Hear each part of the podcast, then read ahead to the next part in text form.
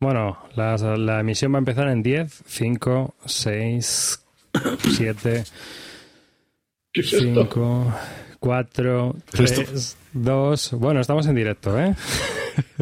¿Qué mierda de cuenta es esta? Pues lo una que- cuenta en condiciones. Entramos en 10, 6, 7. Tío, pareces mi hijo. Empieza otra vez, coño. Yo así no me centro. Uy, se está emitiendo el vídeo. No sé, ¿os ha salido a vosotros el mensajito? Estamos. Sí, estamos on air. On air. Muy bien. Sí, Pues yo voy a aprovechar y lo voy a poner en Twitter. A ver si alguien, a ver si hay alguno que quiere picar. Yo voy a llamar a mi madre ya. ¿Sí? Qué guay, tío. El ratón otra vez. ¿Y cómo sabemos si tenemos videntes? No lo sé. No tengo ni idea. Bueno, Es mierda. la primera vez que lo hago, tío. A mí que me... Ya, tío, pues hay que currárselo un poco como todo lo que hacemos en el programa. Bueno, venga, va, vamos a darle caña a esto ya, por Dios. Trata de arrancarlo, David, trata de arrancarlo.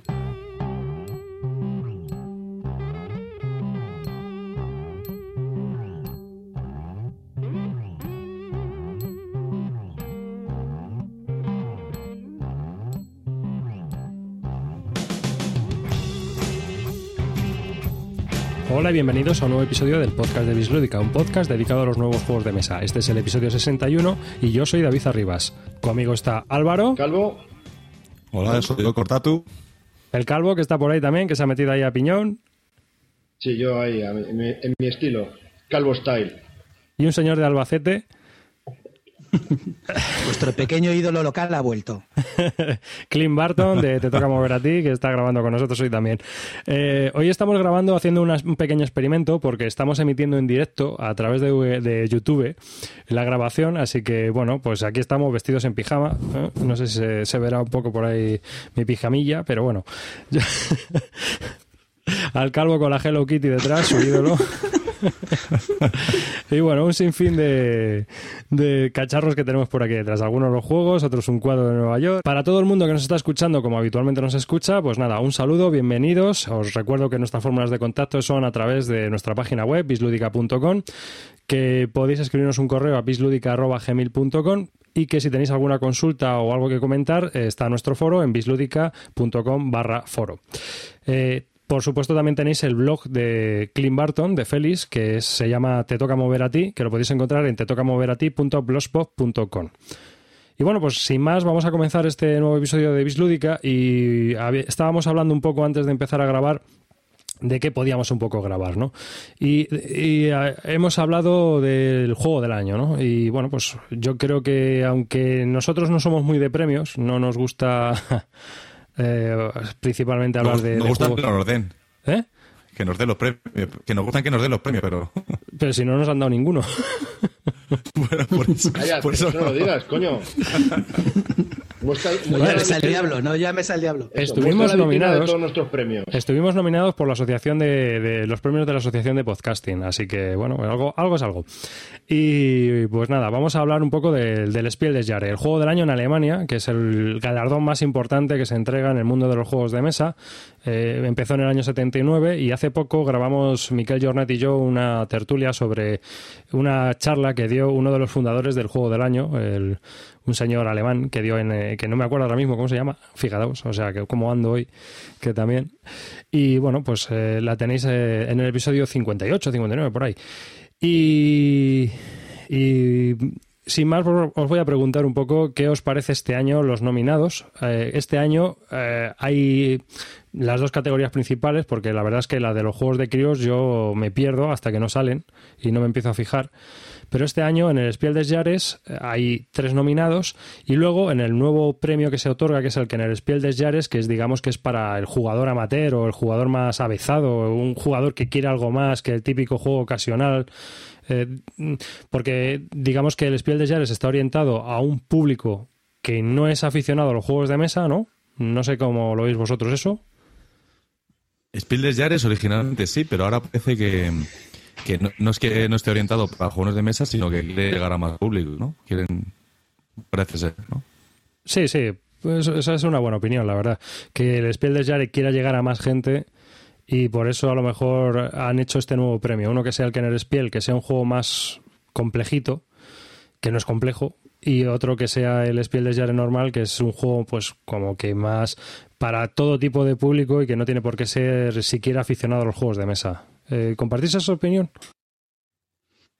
Ah, vamos a ver, a mí que hayan hecho la división me parece bien. Me parece bien que busquen otro tipo de público porque yo entiendo, pues no sé, que esto la gente lo hace por ganar dinero y como empresa, pues tú tienes que buscar tu, tu nicho de negocio. Entonces entiendo que ellos han dicho que tienen que abrir una una parte para gente que no es experta del todo, que no es jugones, que no está metida en foros, que no está metida en la BGG, que no conoce nada, entonces o en, la página esta alemana de, juegos tipo BGG, entonces han dicho, pues mira, tenemos que abrir esto y vamos a seleccionar a este tipo de juegos, facilitos, sin mucha complicación, dos minutos de explicación de reglas y ya está. Y eso me parece correcto, como una estrategia empresarial y de marketing.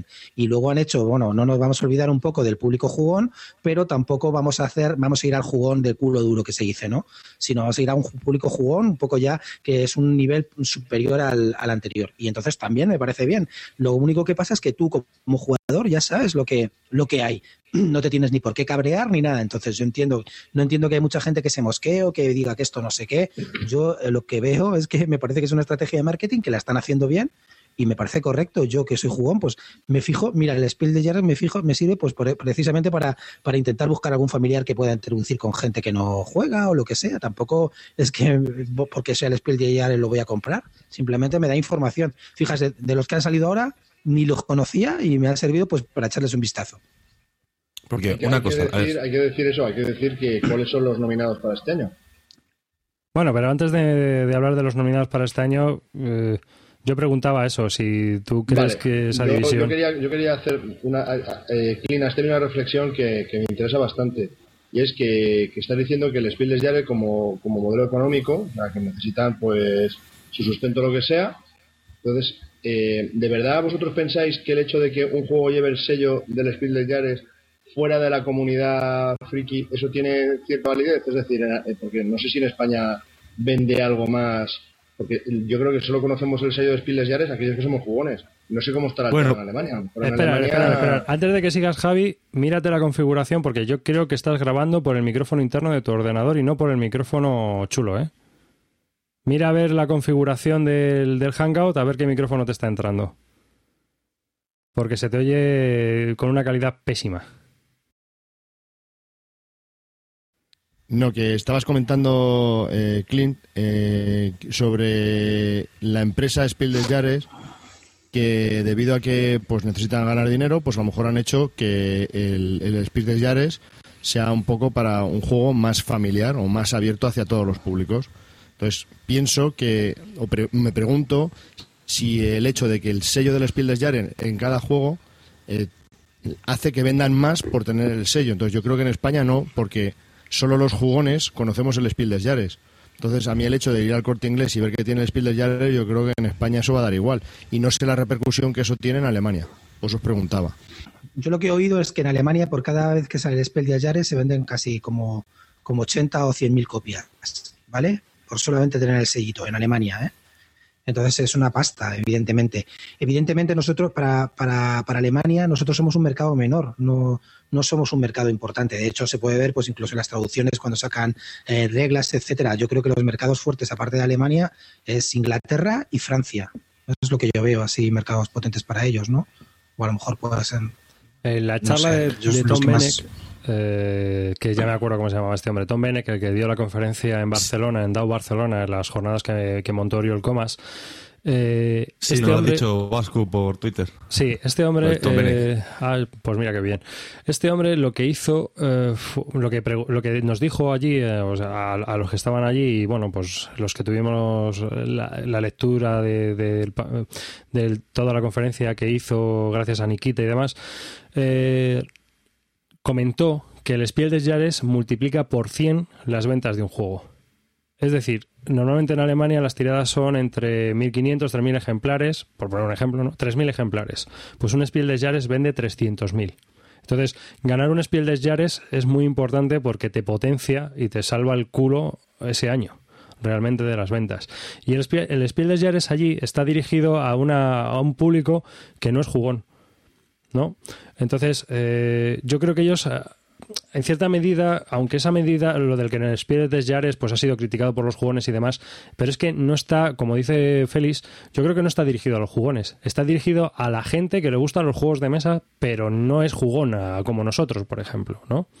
Sino que de vez en Es que cuando yo pues, pienso juega. que eso es distinto. El mercado en Alemania no es igual que aquí. O sea, aquí hay tan- muchos más eh, jugadores de mesa que no son jugones que lo, de lo que hay aquí. Entonces aquí a lo mejor eso no tendría sentido porque tú piensas que aquí haces un juego del año, haces el juego del año, ¿se entera la gente que no es jugona del juego del año? No. Pero No. allí sí, porque yo creo que es que...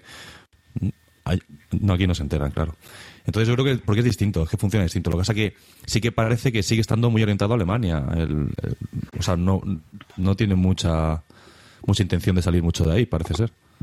Pero si es que tampoco les hace falta, porque ellos, ellos en lo que están centrados es ahí.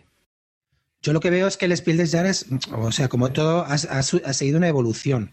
Yo creo que empezó pues un poco siendo una cosa para jugones y de verdad se premiaba el juego que más le gustaba a los jugones y, poco a poco ha ido evolucionando pues hacia, pues, no sé, desde que se lo dieron al Zoloreto y cosas así, ¿no? Pues ha ido evolucionando a- a juegos cada vez menos complejos y se dieron cuenta que también un poco para que la gente que es jugona no se sintiera muy defraudada y, y rechazara totalmente ese sello, pues crearon este sello que es un poco para, o sea, el, el que en el Spiel este que es para gente un poco más jugona. Entonces, yo ya le digo, yo creo que es una estrategia de empresa, de marketing, como quieras llamarlo, orientada pues a conseguir más ventas mm, de los juegos y ya está. Y ahora lo hacen por de dos maneras, pues para los que sean más jugones que cono- y ya conocerán el sello de Ken Spiel y los que son, sean menos jugones, no sé. Y que evidentemente está enfocado para el público alemán, eso está clarísimo. De hecho, muchas veces los franceses el año pasado se quejaban cuando no se lo daban a, a- a juegos franceses o pues normal, es una, los, los alemanes tratarán de protegerse y ya está. Pero entonces, entonces están haciendo, están haciendo un, es que no sé cómo explicarlo. Están, lo que quieren hacer con el sello es vender. Claro. La idea es de potenciar. Prescindimos ya de, prescindimos ya de juego. O sea, ya, ya no es lo que era. Sí, Ahora no, vamos a no, no, siempre ha sido así, ¿eh? Y le vamos a dar el premio del año al juego que hipotéticamente más pueda vender. O sea, pues a mí el premio ya tiene una validez. Hombre, No, no, no es así, Javi. No es así, Javi. Eh, La idea no es esa. La idea es de elegir un juego bajo unos criterios. Ahí tienen una.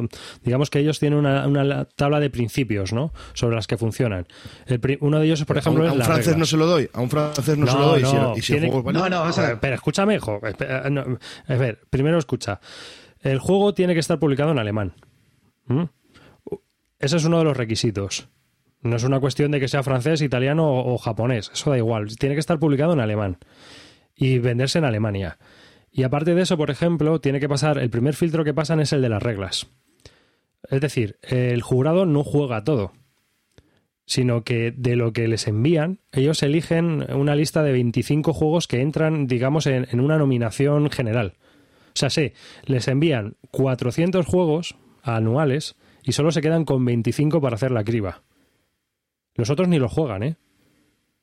O sea, que tú fíjate, empezando por las reglas. Hacen una criba de reglas y luego a partir de ahí pues ya empiezan a seguir. Pero por ejemplo, eh, las reglas tienen que ser eh, cortas, las reglas tienen que ser bien explicadas, el juego tiene que entenderse desde el principio leyendo las reglas. Eso es, por- es uno, de los principios que están basados en las reglas. Los componentes, eh, hay varios, ellos tienen como una especie de principios en los cuales se basan para elegir el juego del año. No pueden elegir cualquier cosa, ¿sabes?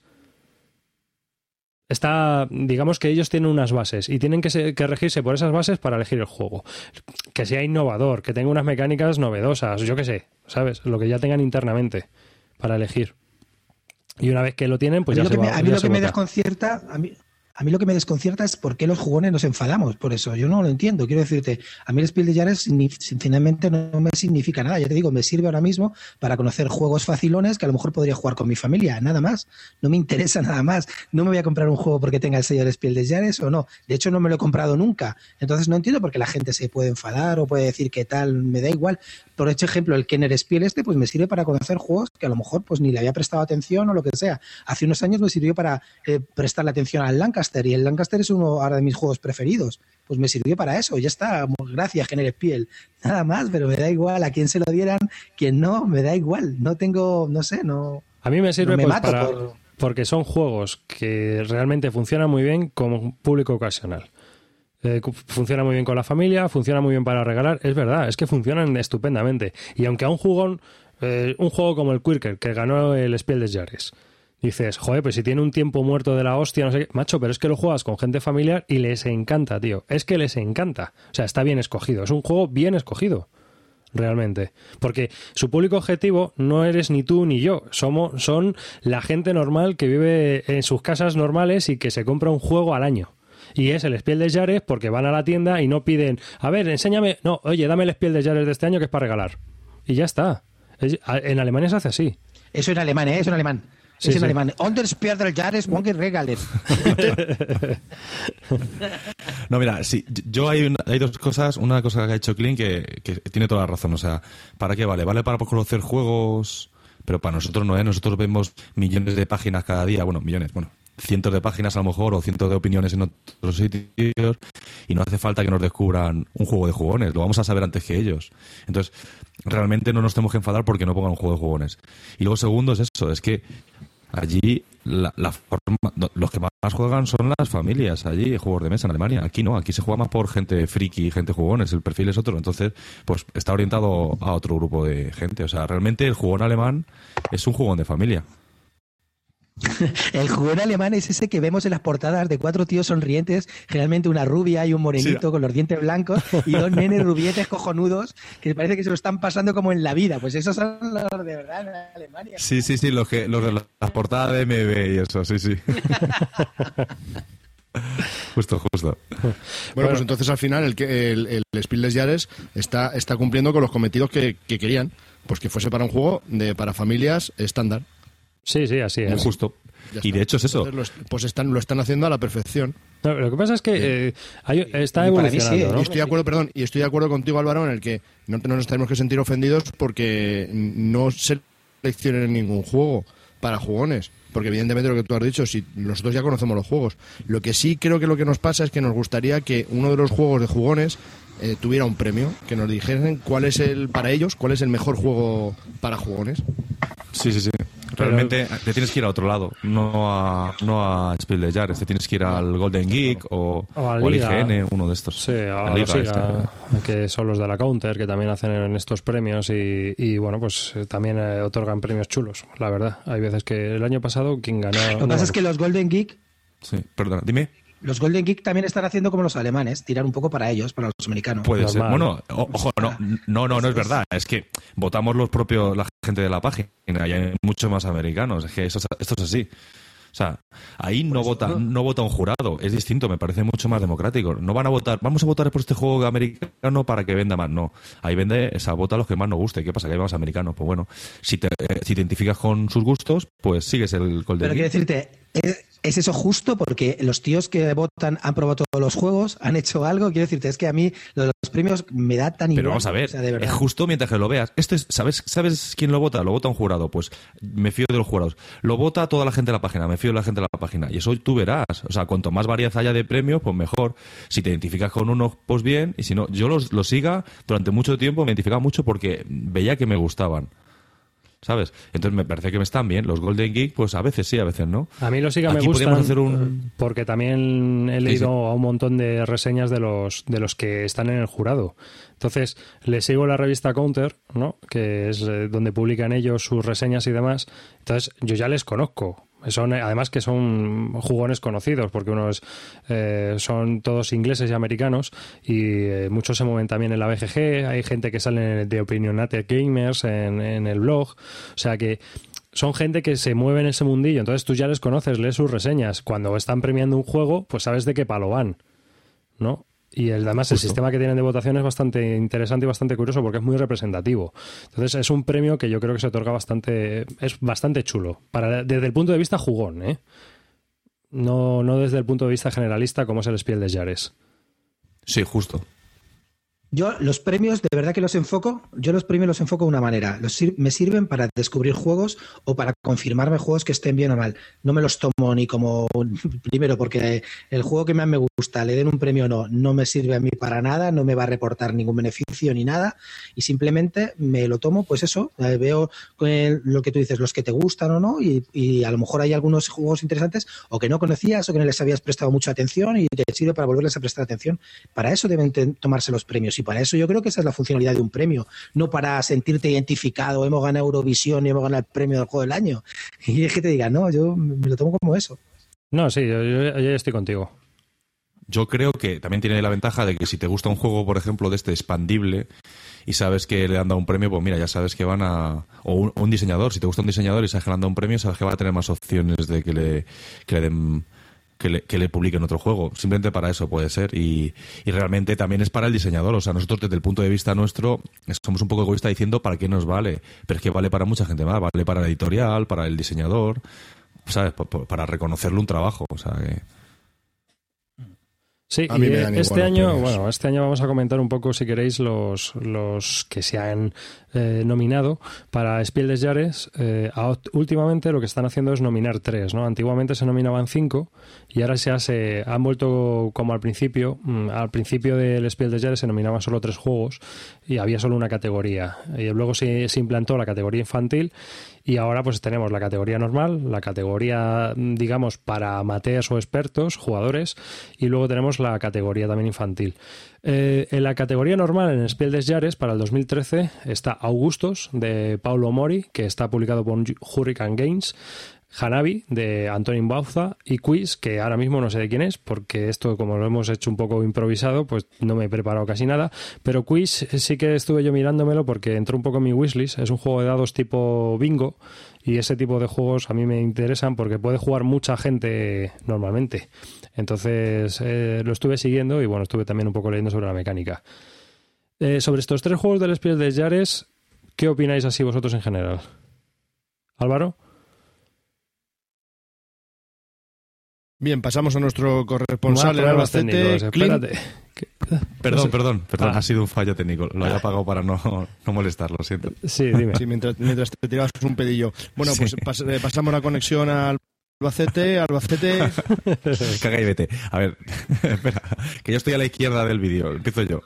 Eh, a ver, Hanabi me parece un buen juego y me parece que entra justo dentro de la categoría de, de lo que necesita Spiel de Jares. O sea, que me parece que, que tiene bastantes papeletas para ganar.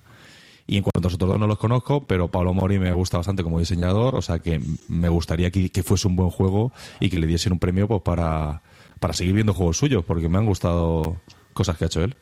Pues a mí, justamente de lo que estamos hablando, me sirve para conocerlos. Para, eh, por ejemplo, el Augustus es un juego que había pasado sin pena ni gloria, que yo había leído una crítica buena en la Spielbox, en la revista Spielbox, había tenido buenas críticas y a partir de ahí empecé a interesarme. Ahora he visto que ha sido nominado y de repente está en el hotness de la BGG, por ejemplo, con lo cual sirve para que la gente que no tenía ni idea o que había, que había pasado de largo ese juego, pues se fije en él. Lo mismo que para el juego de dados. Yo por lo que he leído, son los dos como una especie de bingos. Uno como una especie de bingo de los romanos y el otro pues de dados, ¿no? Y el tercero, el Hanabi es un juego de, otros años que, que vuelvan a publicar en Alemania, pues lo han nominado ahora. También me parece correcto, me parecen los tres correctos. No, no he jugado a los otros dos, pero por lo que he leído por encima, pues deben ser facilitos, fáciles de jugar y ya está. Si tienes un público para jugar, pues contrátelos, nada más. Pero no te enfades si no se lo dan a ninguno de los tres. Mí me han llamado la atención porque a mí me han parecido más sencillos o más, eh, digamos, eh, para un público más general que el de lo que es habitual, ¿no? Eh, un Spell de Jares, fíjate, han ganado juegos como Torres, que es un juego abstracto que, que, ganó el Spiel de Jares y que exigía bastante, que tenía 8 o 9 o 10 páginas de reglas, y ahora estos tres realmente son bastante ligeros. El grande también ganó, ¿eh? Claro, claro, el grande también ganó. y a Catán. O sea, que. Dominion, Dominion. Mm, lo primero que me ha llamado la atención es eso, ¿no? La evolución que está teniendo este Spiel de Yares. Pero luego, por ejemplo, lo de Augustus, eh, tú decías eh, lo de la Spielboss, y yo resulta que, mira, he recibido hace poco la Counter 61 y en ella también hay una reseña de Augustus y comentaban que junto a la boca iban a ser uno dos de los principales guerreros a la hora de nominarse al Spiel de Yares, que lo habían jugado ellos en Inglaterra y que les parecía un Spiel de Yares total. O sea que tú fíjate que y luego ya lo que pasa es que he recibido la revista después de las nominaciones. O sea que curiosamente ellos ya al jugar habían previsto que, ese juego entraba dentro de, de esa posibilidad. Este juego de Paulo Mori. A mí el Quiz no lo conocía, pero si es lo que comentas tú, que es un juego para mucha gente y de dados y tal, eso siempre va a triunfar. El Hanabi que lo tengo me parece buen juego, aunque creo que no es para todos los públicos. Yo creo, no es tan sencillo, porque tienes que tener una especie de visión y la, y la gente con las reglas se puede liar. Y el de Pablo Mori me da ya igual, porque a mí el que me gusta es el Vasco de Gama, que me parece que es un juego muy duro. Y si el Pablo Mori tiene uno nominado como al juego del año, pues sé que va a ser un juego muy, muy, sencillo y no y no me, no, no, me va a gustar. Yo quiero que, que, saque algo parecido al Vasco de Gama otra vez. Entonces, pues bueno, me ha servido para no echarle un ojo a este juego. El Hanabi, el Hanabi yo lo veo, sí que lo veo para mucha gente. Yo he jugado con mis padres y tal y y bien. Ya, pero tienes que poner las cartas del revés. Espera, que. Cuidado. No mires, joder, bueno, mirar las cartas. Vale, vale, que no, había pensado. Hacer esto. No puedes, joder, madre mía. En cómo es tu familia, claro. que tiene que ser tela. ah, que esto es con las cartas al revés. No puede ser, no puede ser. el, el, quiz es para 2 a 5 jugadores. ¿Qué mierda es esto? ya no juego, ya no juego. Castigado. Hay que poner las cartas del revés, saca el decen. Sí, pero bueno, que sirve un poco para descubrir juegos, como dice Félix, eh, Augustus, eh, yo no lo había leído en las pielvas y demás, pero tampoco me había fijado. El que se ha quedado fuera en todas las quinielas ha sido La Boca, ¿no? que yo creo que era una apuesta segura para mucha gente que quería de Ravensburger, creían que iba a entrar mm, en los nominados y se ha quedado en las puertas totalmente. Así que ha sido uno de los perdedores, digamos, de este Spiel de Jares. Y entre los del Kenner Spiel tenemos... Eh, voy aquí a la listita que me he montado. Brugge, de Stefan Fell, The Legend Bone Andor, las leyendas de Andor, que está aquí publicado en español por Edur y que es de Michael Menzel, que es ilustrador, y The Palas Bon Carrara, Los Palacios de Carrara, que es de Kramer. Eh, ¿Cómo lo veis? Venga, Álvaro. Mm, ni idea, tío. Es que no juego ninguno de ellos, pero como el, Brooks que es Fell, yo es que me mata. O sea que os dejo a vosotros que, habléis. me voy ya otra vez. os dejo que habléis de ellos. Yo de los... perdón un momentito, a mí de los juegos que has dicho, uno es de Fel, Fel igual caca, y, el otro es de Kramer, Kramer igual a doble caca, pues... Pues francamente. Yo ya lo he dicho todo. Kramer que hable Félix, que lo conoce un poco, ¿no?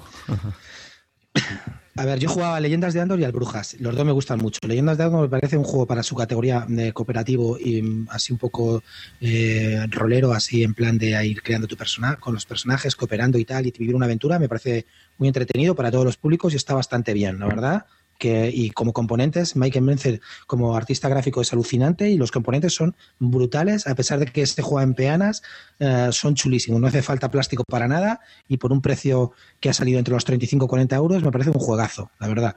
Brujas me parece un juego de Fel tipo el del mismo peso que Notre Dame puede tener o, puede, o el Spacer Star, es decir, un juego eh, con vero de cartas que se juega en una hora y que tiene muchas, muchas estrategias de victoria y que evidentemente no puedes tener un plan eh, para, para, para, ganar la partida porque juegas con las cartas que te van tocando cada turno, no lo puedes prever, pues te lo tienes que tomar como lo que es, un juego de 60 minutos con vero para pasártelo bien. Ya está. Y el otro no, no lo he probado, pero también he oído buenas críticas de él, a pesar de que a mí Kramer, en lo único que coincido con Calvo, tampoco me gusta, ni es que sea santo de mi devoción, pero pero bueno, pues debe ser un juego de que si es de Hansing Gluck, que es una de mis historias preferidas, pues debe ser pues un juego de materiales, creo que tenía una, un, un rondel tipo tipo hora en labora o tipo el rondel del navegador y todo eso, pues ya está. Bueno, yo. Nada más, o sea que no me parecen mal. El Brujas todavía no he leído así nada de él. Eh, lo que me has comentado tú nada más y alguna cosa que también comentasteis el otro día en los CLBSK me parece que estuvimos hablando un rato eh, de los otros dos, el Andor, yo he jugado también, he estado jugando unas cuantas partidas porque se regaló estas Reyes a alguien de mi familia y bueno, pues eh, lo hemos aprovechado. Lo que dices tú, los componentes son acojonantes. Mm, es un tablero de doble cara, por un lado viene una especie de reino normal, por el otro lado viene como el reino con cuevas, la oscuridad y es un juego de aventuras. Creo que las mecánicas son muy sencillas pero están muy bien aplicadas. Es un juego muy rápido, se juega rápidamente y la verdad es que es un juego de aventuras que no es para jugones, pero que pueden jugar jugones, ¿no? Yo creo que según avanzan las leyendas es eso. Luego tiene un componente y es la facilidad que tienes a la hora de aprender las reglas. Eh, está pensado para que se aprenda como si fuera un ordenador, ¿no? O sea, como los juegos de ordenador que tú te pones a jugar y no te has leído ningún, ningún libro de reglas. Directamente el juego, la primera aventura, pues te va enseñando a jugar. Eh, el movimiento es la primera aventura, ¿no? Y cosas así. La segunda aventura, pues hay un poco de combate. Entonces te van contando un poco las reglas a la hora de hacer las aventuras. Es como una especie de tutorial. Que eso también es una pega porque el libro de reglas no hay un libro de reglas como tal. Y entonces, cuando ya sabes jugar, pues te encuentras con la pega de que cómo cojones eh, lo coges, algunas cosas. ¿Dónde están? Hay que para- buscarlas. mi- mi ma- esa- esas reglas están pensadas para gente no jugona, entonces entiendo, ¿no? Sí, sí, están pensadas para gente no Vale. jugona. Y si, Están pensadas para que tú te pongas, ahora mismo abras el juego, conforme lo abras, te pongas a jugar. Sí. Eso no lo tienen todos los vale, juegos. pero un jugón entonces mm, que quiere en su casa leerse las reglas, aprender a jugar entero, lo tiene más chungo entonces para preparárselo. Lo que me parece que, lo que no sé si se ha publicado Lete en. República de Roma. Lo que, se, lo que sí se ha hecho ha sido coger y Sí. en Alemania por lo menos, no sé si en español ya lo han sacado, hay un libreto, ya se ha sacado una especie como de libro de reglas, tal cual, ¿sabes? En PDF, Sí. Para que tú te lo descargues y puedas leerlo tal cual las reglas. Yo, eh, una de las cosas que sí valoraría, yo creo que es un generador de escenarios. Si tuviera un generador de escenarios, el juego sería la leche. Y luego, pues, expansiones que le dieran más profundidad a los personajes y al juego en sí. Porque está muy bien, está muy entretenido, pero yo creo que, que un pasito más, pues también estaría chulo si lo quieres tener, ¿no? Como una expansión o algo. Ya, ya han sacado una, ¿eh? Sí, sí. Una expansión en alemán. No sé si la van a traducir. ¿Cuánt- o no. ¿Cuántas, ¿Cuántas leyendas vienen en el juego básico? ¿10, 12? No me acuerdo yo ahora mismo. No, No, no, no. 5 o Cinco. 6, ¿no? No, Son seis. Eh, seis. Seis. Seis, seis y una introductoria. Y otra que han hecho en print and play de Vir para descargarse. Un poco cortito, ¿no? En cuanto Eso es a lo que le veo yo al juego, es un poco cortito. Pues yo creo que está pensado. yo, creo, Yo creo que no. yo creo que deben tener otras cinco más pensadas por ahí para vender en la expansión ya. O sea, 5, 6 o 50. La expansión ya ha salido, ¿eh? por eso. No, no, hay una expansión ya para el juego que, has- que se ha presentado ahora en la feria esta de. No sé cómo se llama esta que hay ahora en Inglaterra, ¿no? Que ha habido. Bueno, o Indiluca, no sé, una, en una feria que hay eh, que ha habido ahora en marzo, me parece, se presentó. La de la paloma, ¿no? Ahora. Bueno, ahí se presentó la, la expansión en alemán, que viene con más leyendas, etcétera. De todas formas, lo que yo digo es que, mm, vamos a ver, tiene el juego tiene una leyenda introductoria que una vez que la juegas ya no la vas a volver a jugar más y cinco más, ¿no? Y creo que luego hay una sexta descargable. Hay otra que tienen que traducir del alemán, que supongo que la traducirán mm, dentro de poco, y con lo cual tienes ya siete. Joder, es como si te da un juego con siete escenarios, si luego no te los vas a terminar, si es que somos unos, unos ansias y, uno- y unos, y unos gombias, joder, No, si es que no te lo vamos vas a, terminar, no lo No. vas a jugar siete veces.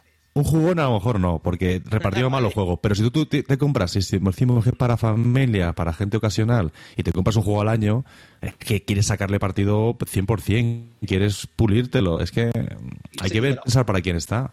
No sé. Yo creo que hay leyendas que te puedes hacer varias veces porque son difíciles y que es ahí ya Vale. un poco más factor de suerte. Pero nada más, no sé. Yo la verdad que no. Es que yo lo veo como una aventura, como aventuras de rol, entonces me parece como que es para hacerlas una cada vez, pero que, que pierde la gracia si las repites, ¿no? Pero- Yo lo tengo no. enfocado estos tipos de juegos como un libro. Es decir, hago la primera misión, hago la segunda leyenda, la tercera leyenda, de- termino seis, chimpún, ya está. Ya, pero en Sí, las sí, leyendas, a ver, no, hay tengo, no leyendas. tengo más, no hay más juego. Lo que dice Ya jugado más partidas que al Vasco de Gama. Pues no, listo. Pues no, mira, has elegido uno que sí que le he jugado. No, pero me refiero a que lo que dice Las Rivas tiene muchísimo sentido. Si tiene un generador de escenarios, lo que pasa es que no, no lo pueden escribir la leyenda, no puedes, o sea, es otra historia.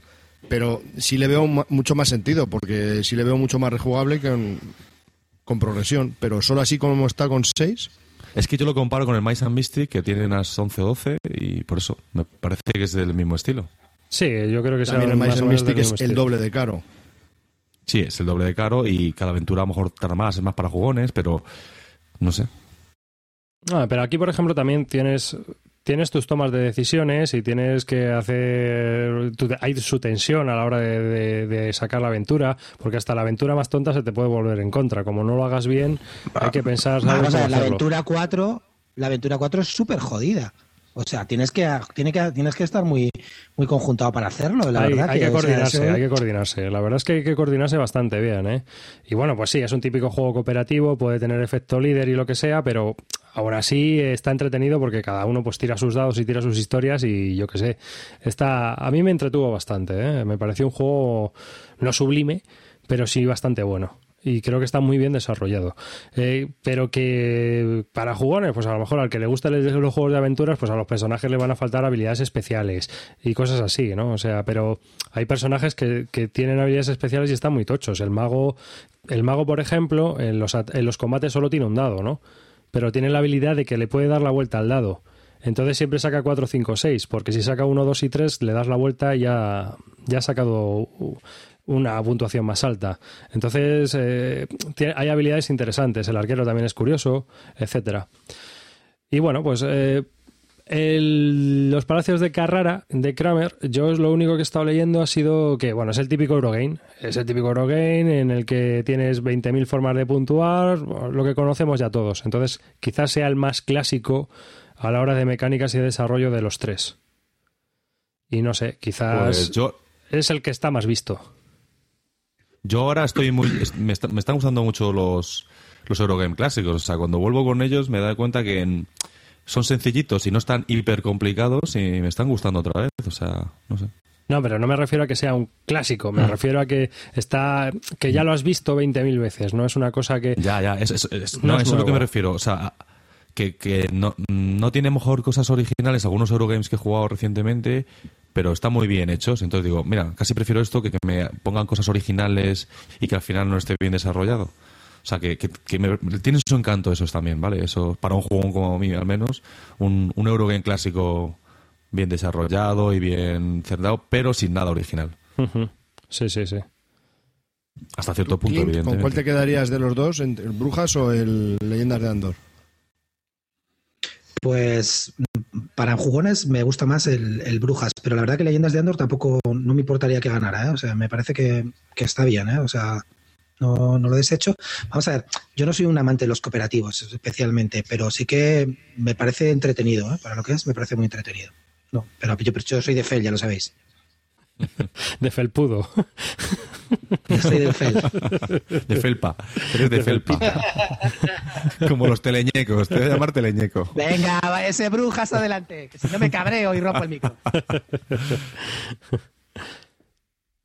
Bueno, yo imagino que el Brujas será... Una cosa, una cosa, Dime. una cosa que hemos hablado. Sí que me jode que para mí que estaba entre los cinco que han nominado, o sea, están estos tres y luego había unos, hay uno como unos más nominados y entre ellos estaba el Terra Mística y el Solkin.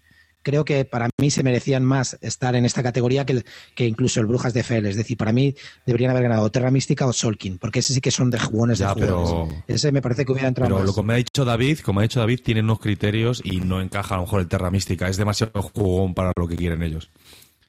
Por eso estaba, lo ¿eh? estaba recomienda. nominado. Ya, ya, o sea, sí. está entre los cinco, entre los cinco seleccionados. Yo- yo- Y está recomendado, pues eso. Pues pero igualmente, claro, es- por pero, eso... pero a lo mejor se ha caído por complejidad. Y por eso Claro, lo recomiendan. sí, sí, No lo- ¿Me entiendes? Es que el Kenner Spiel es Pero para. que, vamos, esper- si yo tuviera que ser honesto, Pero tú no que eres si yo tuviera que ser honesto, para mí el juego del año sería, bueno, para mí el juego del año sería Terra Mística. Mm, Sí, Ya, pues entonces volvemos a lo del vender. Eh, pueden vender Leyendas de Andor a 35 euros, pero no Terra Mística a 60 y pico pavos. Claro. Efectivamente. Ahí ya lo tenemos que descartar porque por precio no, no, no nos lo van a comprar. Eso se nos escapa. Sí, sí. Además, eh, Tom Bennett dijo en la conferencia que normalmente los rangos de precios de un Spiel des Jahres no deben de superar los 40 euros ahora mismo. Pues ya ahí lo llevas. ¿sabes? O sea, que, que ellos tienen uno- unas... O sea, ellos saben muy bien qué es lo que tienen que elegir. Y realmente nosotros como jugones y que estudiamos estas cosas deberíamos saber lo que es eh, implica ese Spiel des Jahres, ¿no? A la hora de, de comprarlo. Por eso te digo que, que bueno, que que es una guía, como dice Félix, yo creo que lo que mayormente nos sirven a nosotros es para conocer juegos nuevos que a lo mejor se nos han escapado de nuestro radar, que puedan servir para regalar o incluso para descubrir, para jugar eh, alegremente como un Kenner Spiel, ¿no? Pero que desde luego no son juegos para jugones, no es un premio para jugones. Totalmente. A mí me hubiese extrañado mucho que hubiesen elegido el Terra Mística. Me hubiese extrañado un montón porque pienso A que... mí me hubiese gustado, pero sí, estoy Sí, de acuerdo pero- contigo que, que no. O incluso Solkin, ¿eh? Porque Solkin tampoco está mal. O sea, no Sí. hubiera salido algo malo. Eh, ¿Qué has probado últimamente que te haya gustado? A ver, coméntanos. Pues eh, eh, tengo que hablar de un juego del año pasado que creo que le dieron el Kenner Spiel des Jahres del año pasado, que fue es La Villa. Sí, ganó Aprovecho el ahora para hablar que porque de van a sacar porque van a sacar la bueno han sacado ya los de Ludonova eh, los chicos de Ludonova han sacado la expansión de, de la posada. Y la verdad que volviendo a jugar el otro día a la villa jugué tres partidas seguidas y me parece un juego alucinante. Primero escala muy bien escala a 2, 3 o 4 perfecto. Luego eh, la crítica hay una crítica que todo el mundo le hace es que son como una especie de minijuegos pues sí, son minijuegos, porque tampoco te vas a creer que estás en una villa y que vas a ir al mercado y que luego te vas a viajar. No, no me lo imagino, ¿no? Entonces, pues sí, son minijuegos que están pues bien puestos en un marquito bien dibujado de, de, de, una, de una ciudad pequeñita, ¿no? Entonces, a mí me, a mí me gusta, me lo, me lo paso muy bien jugando y creo que es muy estratégico y sobre todo con dos es, es tienes que, no no te perdona, es lo que llaman los ingleses un cut- un cortagargantas, ¿no? Porque si fallas, has perdido la partida. Y sí, hay gente que critica y dicen, bueno, mm, el mercado está roto. Evidentemente, si uno, si dejas que uno vaya al mercado todo el rato, te va a pulverizar a puntos normalmente. Si no lo contrarrestas, tienes que, pues tienes que buscar que si uno está yendo al mercado, pues tú también tienes que ir un poco al mercado. Si uno está yendo a la iglesia, pues tú también tendrás que entrar. O sea, tienes que estar un poco vigilando. Y evidentemente, si hay alguien que hace que algo que no lo hagan todos los demás, pues a lo mejor gana la partida, pero para eso están los demás jugadores. No es que esté roto el juego en sí, sino que los jugadores ahí dependen de, de cómo jueguen, ¿no? Eso, eso es muy Fel, ¿no? A ti que te gusta Fel, eh, eh, Fel siempre mete muchas, no, no, es cierto, mete muchas eh, formas de victoria y la forma de ganar normalmente los juegos de Fel es ir a lo que menos gente vaya, para no, pelear, no pelearte con, con ellos, porque si te metes en el meollo donde está todo el mundo cogiendo puntos, al final no lo consigues. Entonces me, ha recordado un poco... lo que Ala, has ya has jodido a toda la gente que juega a los juegos de Fel. Ya está, ya has dado la clave. Si vas Claro, que no va todo el mundo ya ha ganado. Ala. Está claro. Todos está los claro. juegos de Fel están rotos. A tomar por culo. Bueno, os dejo que voy a quemar todos los que tengo de Fel. Ah, no, que no tengo ninguno.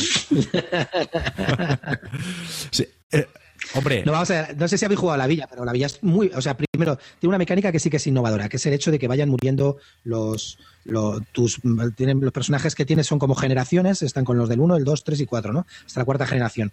Pues ti- primero tienes que ir matando a los de la primera generación, luego los de la segunda con el tiempo que va pasando, y eso, según en donde los coloques a los muertos, los colocas en las crónicas de la villa o a la, o a la fosa común. Eso ya donde tú veas, ¿no? Entonces, Como el mil. está muy. A mí me parece muy sí, es, Sí. es un poco mil eso, ¿no? Eh, Lo de que van a ir distintas generaciones. Y el tiempo que pasa. Antes, Le han copiado. Estaba antes copiado. Villa. Bueno, yo si queréis eh, voy a presentar un poco el juego porque no hemos dicho de quién es ni de qué. Bueno, Eh, nada, no he dicho nada. nada, este. no hemos Si dicho nada. Se... Se lanza, se No, lanza. eh, entro a saco ya. Venga, la Bueno, villa, la, ya la villa, la villa que está publicado en español por Con su Ludonova. ginebra, mira, le exige está empedado ya. Si es que no para de beber ginebra. Deja esa botella de ginebra ya. Ponle Coca-Cola o algo, cabrón, o un hielo. Vas a morir. Cállate que tú, tú ya has sangrado, ¿no? Por lo con la bici. Bueno, La Villa, La Villa está publicado por Ludonova en español. Es un juego de Inca y Marcus Brand, que es un matrimonio alemán que diseña juegos y tiene sus churumbeles. Hay una entrevista muy buena que les hizo Gurney en Días de Juego, en el podcast que, que graba Gurney. Y bueno, pues eh, ahí nos comentan pues cómo diseñan, qué juegos hacen y está muy curiosa la entrevista. Eh, es un juego que está publicado en el año 2011 y dura unos 75 minutos más o menos, para una edad de 12 años o más. O sea, es un juego durillo dentro de- del mundo Eurogamer, aunque hay que decir que Marcus y Inca Brand no es que hagan unos juegos muy, muy hardcore. Está, casi todos los juegos son o ligeros o un poco de coña, como ese Mogelmote, ¿eh? Que algunos habéis jugado, que es eh, un juego de cartas en el que hay que hacer trampas para ganar. eh, publicado por Devir, que se llama Polilla Tramposa. Ah, sí, es verdad, lo han publicado de Vir como Muy, polilla tramposa. sí. Sí, y también, por ejemplo, el Guatemala Café, Javi, ¿te acuerdas? Muy, muy rico el juego, sí. De dos a cuatro jugadores, muy bueno. Pues lo tengo. Que venía con una bolsa de café. Y a Castle, a Castle for All Seasons. A Castle Sí, for sí. All Seasons también, ¿eh? Sí, sí, también han hecho algún truñete y bueno, pues tienen un poco de todo, ¿no? En su ludografía. Pero... Algún lo harán, ¿no? ¿Eh? Que algún truñete harán al cabo. ¿Habéis jugado vosotros a la villa o no? ¿Habéis jugado la vía o no? Yo lo tengo preparado. A mí me No, no gustaron. jugado. a mí me han gustado mucho de momento ya los componentes. Me parece el típico Eurogame fabricado por Ludofac con sus meeples de madera, sus mm, cartón duro de, de fichas. Eh, yo creo que de componentes está bastante bien servido. El tablero está muy bien montado, eh, los tableros individuales también están bien, tienen un grosor cojonudo, los colores pastelitos típicos de los Eurogamers. Así que yo de los componentes te puedo hablar, pero todavía no lo he probado. Ya, ah, ya me hablarás de un Wargame y te diré yo también lo que pienso. sí, sí, que, que muy los chulo, ¿no? Tonos pasteles de los mapas. Oye, una cosita que también te- lo que sí que me gusta de los wargames de, de los eurogames de este tipo es que todo está explicado en el tablero. Una vez que ya empiezas a jugar, no tienes que preocuparte de ayudas ni nada porque todo viene en el tablero. Y luego también quería comentar que acaban de sacar la expansión y me- como expansión me parece que cumple todo lo que debe tener una expansión, es decir, añade rejugabilidad sin cambiar un poco las mecánicas generales, sin darle un aire muy diferente al juego, te añade un quinto jugador, te mete dos nuevas eh, dos nuevas estancias para visitar en la villa, que es la, eh, la posada y la, y la cervecería. En la posada consigues mm, cartas que son como clientes que te encuentras allí y que haces una, la acción que, que pone en la carta. Y la verdad que, que, le, que le añaden rejugabilidad sin cambiar mucho la mecánica. Me parece muy, muy acertado y por el precio que tiene, muy, muy justo, que es- está saliendo unos 17 euros. No son como las expansiones estas que están sacando a 25 o 30 euros, que ya me parece un disparate, ¿no? Pero es muy, pues a los que le gustó la villa, es una compra obligada la, la posada. O sea, tú recomiendas tanto el juego y si tienes el juego que te compres la expansión, ¿no? Que la expansión añade, no es paja, eh, está bastante bien y eh, Añade, añade... añade variedad, que es lo que necesitas, sí, sí. Ajá. Sí, sí, sí, bueno saberlo. Bueno saberlo. Porque vamos, yo, yo también soy de los de carne de expansión. Como el juego básico me guste, la expansión cae seguro. O sea que, que eso está claro. Cómprala. No, eh, Mañana, hay- hay mañana cosas- hacemos pedido conjunto. Hablando un poco de expansiones, ¿no? Es que hay cosas que te cabrean, ¿no? Porque, por ejemplo, a mí me pasó con el de eh, el agrícola, animales en la granja. ¿Mm? Lo habéis jugado todos, Sí, ¿no? claro, es que ese, es- ese, vamos, ese es sangrante. Sí, Claro, sí. pero no es que sea sangrante. Ese es sangrante. Es que, es que yo cuando lo jugué dije, mm, ¿a que sacan en expansión? Porque es que esto se queda corto. O Está sea, claro, está claro. A mí la impresión que me dio es que el juego le, digamos, le mutilaron a la hora de publicarlo porque se iba de precio para dos jugadores y lo han sacado en una expansión. En realidad ahora con la expansión y el juego básico tienes el juego completo. Pero claro, gastarte 35 euros en un juego para dos jugadores, pues como que son 22, ¿no? Más 12 de expansión o 13 de expansión. Dime, Javi, Cul- culpable. culpable de la expansión. Ya me lo he comprado. ¿Ya te has comprado la expansión? Mm, mm, mm. ¿Y qué tal? Sí, tanto él como Carte, ¿no? Sí. ¿Y qué tal? Estaba claro, tío. Es que soy tú, al igual que tú te compras las expansiones cuando has jugado al básico y te gusta, yo al revés. Yo me compro la expansión sin haber jugado ninguno. Es que soy me, me- me- es que me, me flipan las expansiones. o sea. por eso no puedo hacer ningún LCG ni nada de eso, porque es que. a que, que tiene 500 cartas, pues las quiero todas. Pero, ¿Pero lo has probado? No, pero es que me mola. Madre mía. Yo cuando, cu- cuando probé el juego me di cuenta de eso. Digo, esto le- eh, han quitado en el último momento jue- eh, edificios o, o acciones y se ha quedado un poco, para mí se queda un poco Escaso. mutilado. Porque, A- a mí me claro, dio la impresión de una cosa escaso, es que tío. Claro, sí, sí, sí, lo que me pasa a mí. Si se hubiese desarrollado desde el principio con estos edificios, pues seguramente tendría otro, otras sensaciones el juego. Pero es que daba la sensación eso, que es que habían cortado en el último momento. Pero claro, ya es una cuestión de marketing. Es que a lo mejor ya se te va de precio y son, ya estamos hablando de 22 euros más 13, pues a lo mejor el juego, pues eso, se ponía en los 30, 30 y tantos pavos. Y eso, un- competir en el market, eh, en, en una cabecera con juegos de dos jugadores, pues cuando hay una línea de Cosmos, como la de Tuareg, que ha sacado, por ejemplo, de Vir, que vale 22 euros y viene el juego completo, ¿no? Yo quería comentar una cosa. Primero, a mí Agrícola para dos me gusta dentro de lo que es ese del nicho de juego. Es decir, un juego para dos personas en 30 minutos. Evidentemente, si me gusta más jugar el Agrícola para dos, pero el Agrícola para dos me supone un setup ya solamente de media hora y luego ponerte a jugar ya te da como más pereza. Este se hace en 10 en 10 segundos, se juega, etcétera. Estoy de acuerdo en que eh, deberían haberlo sacado junto con lo de la expansión.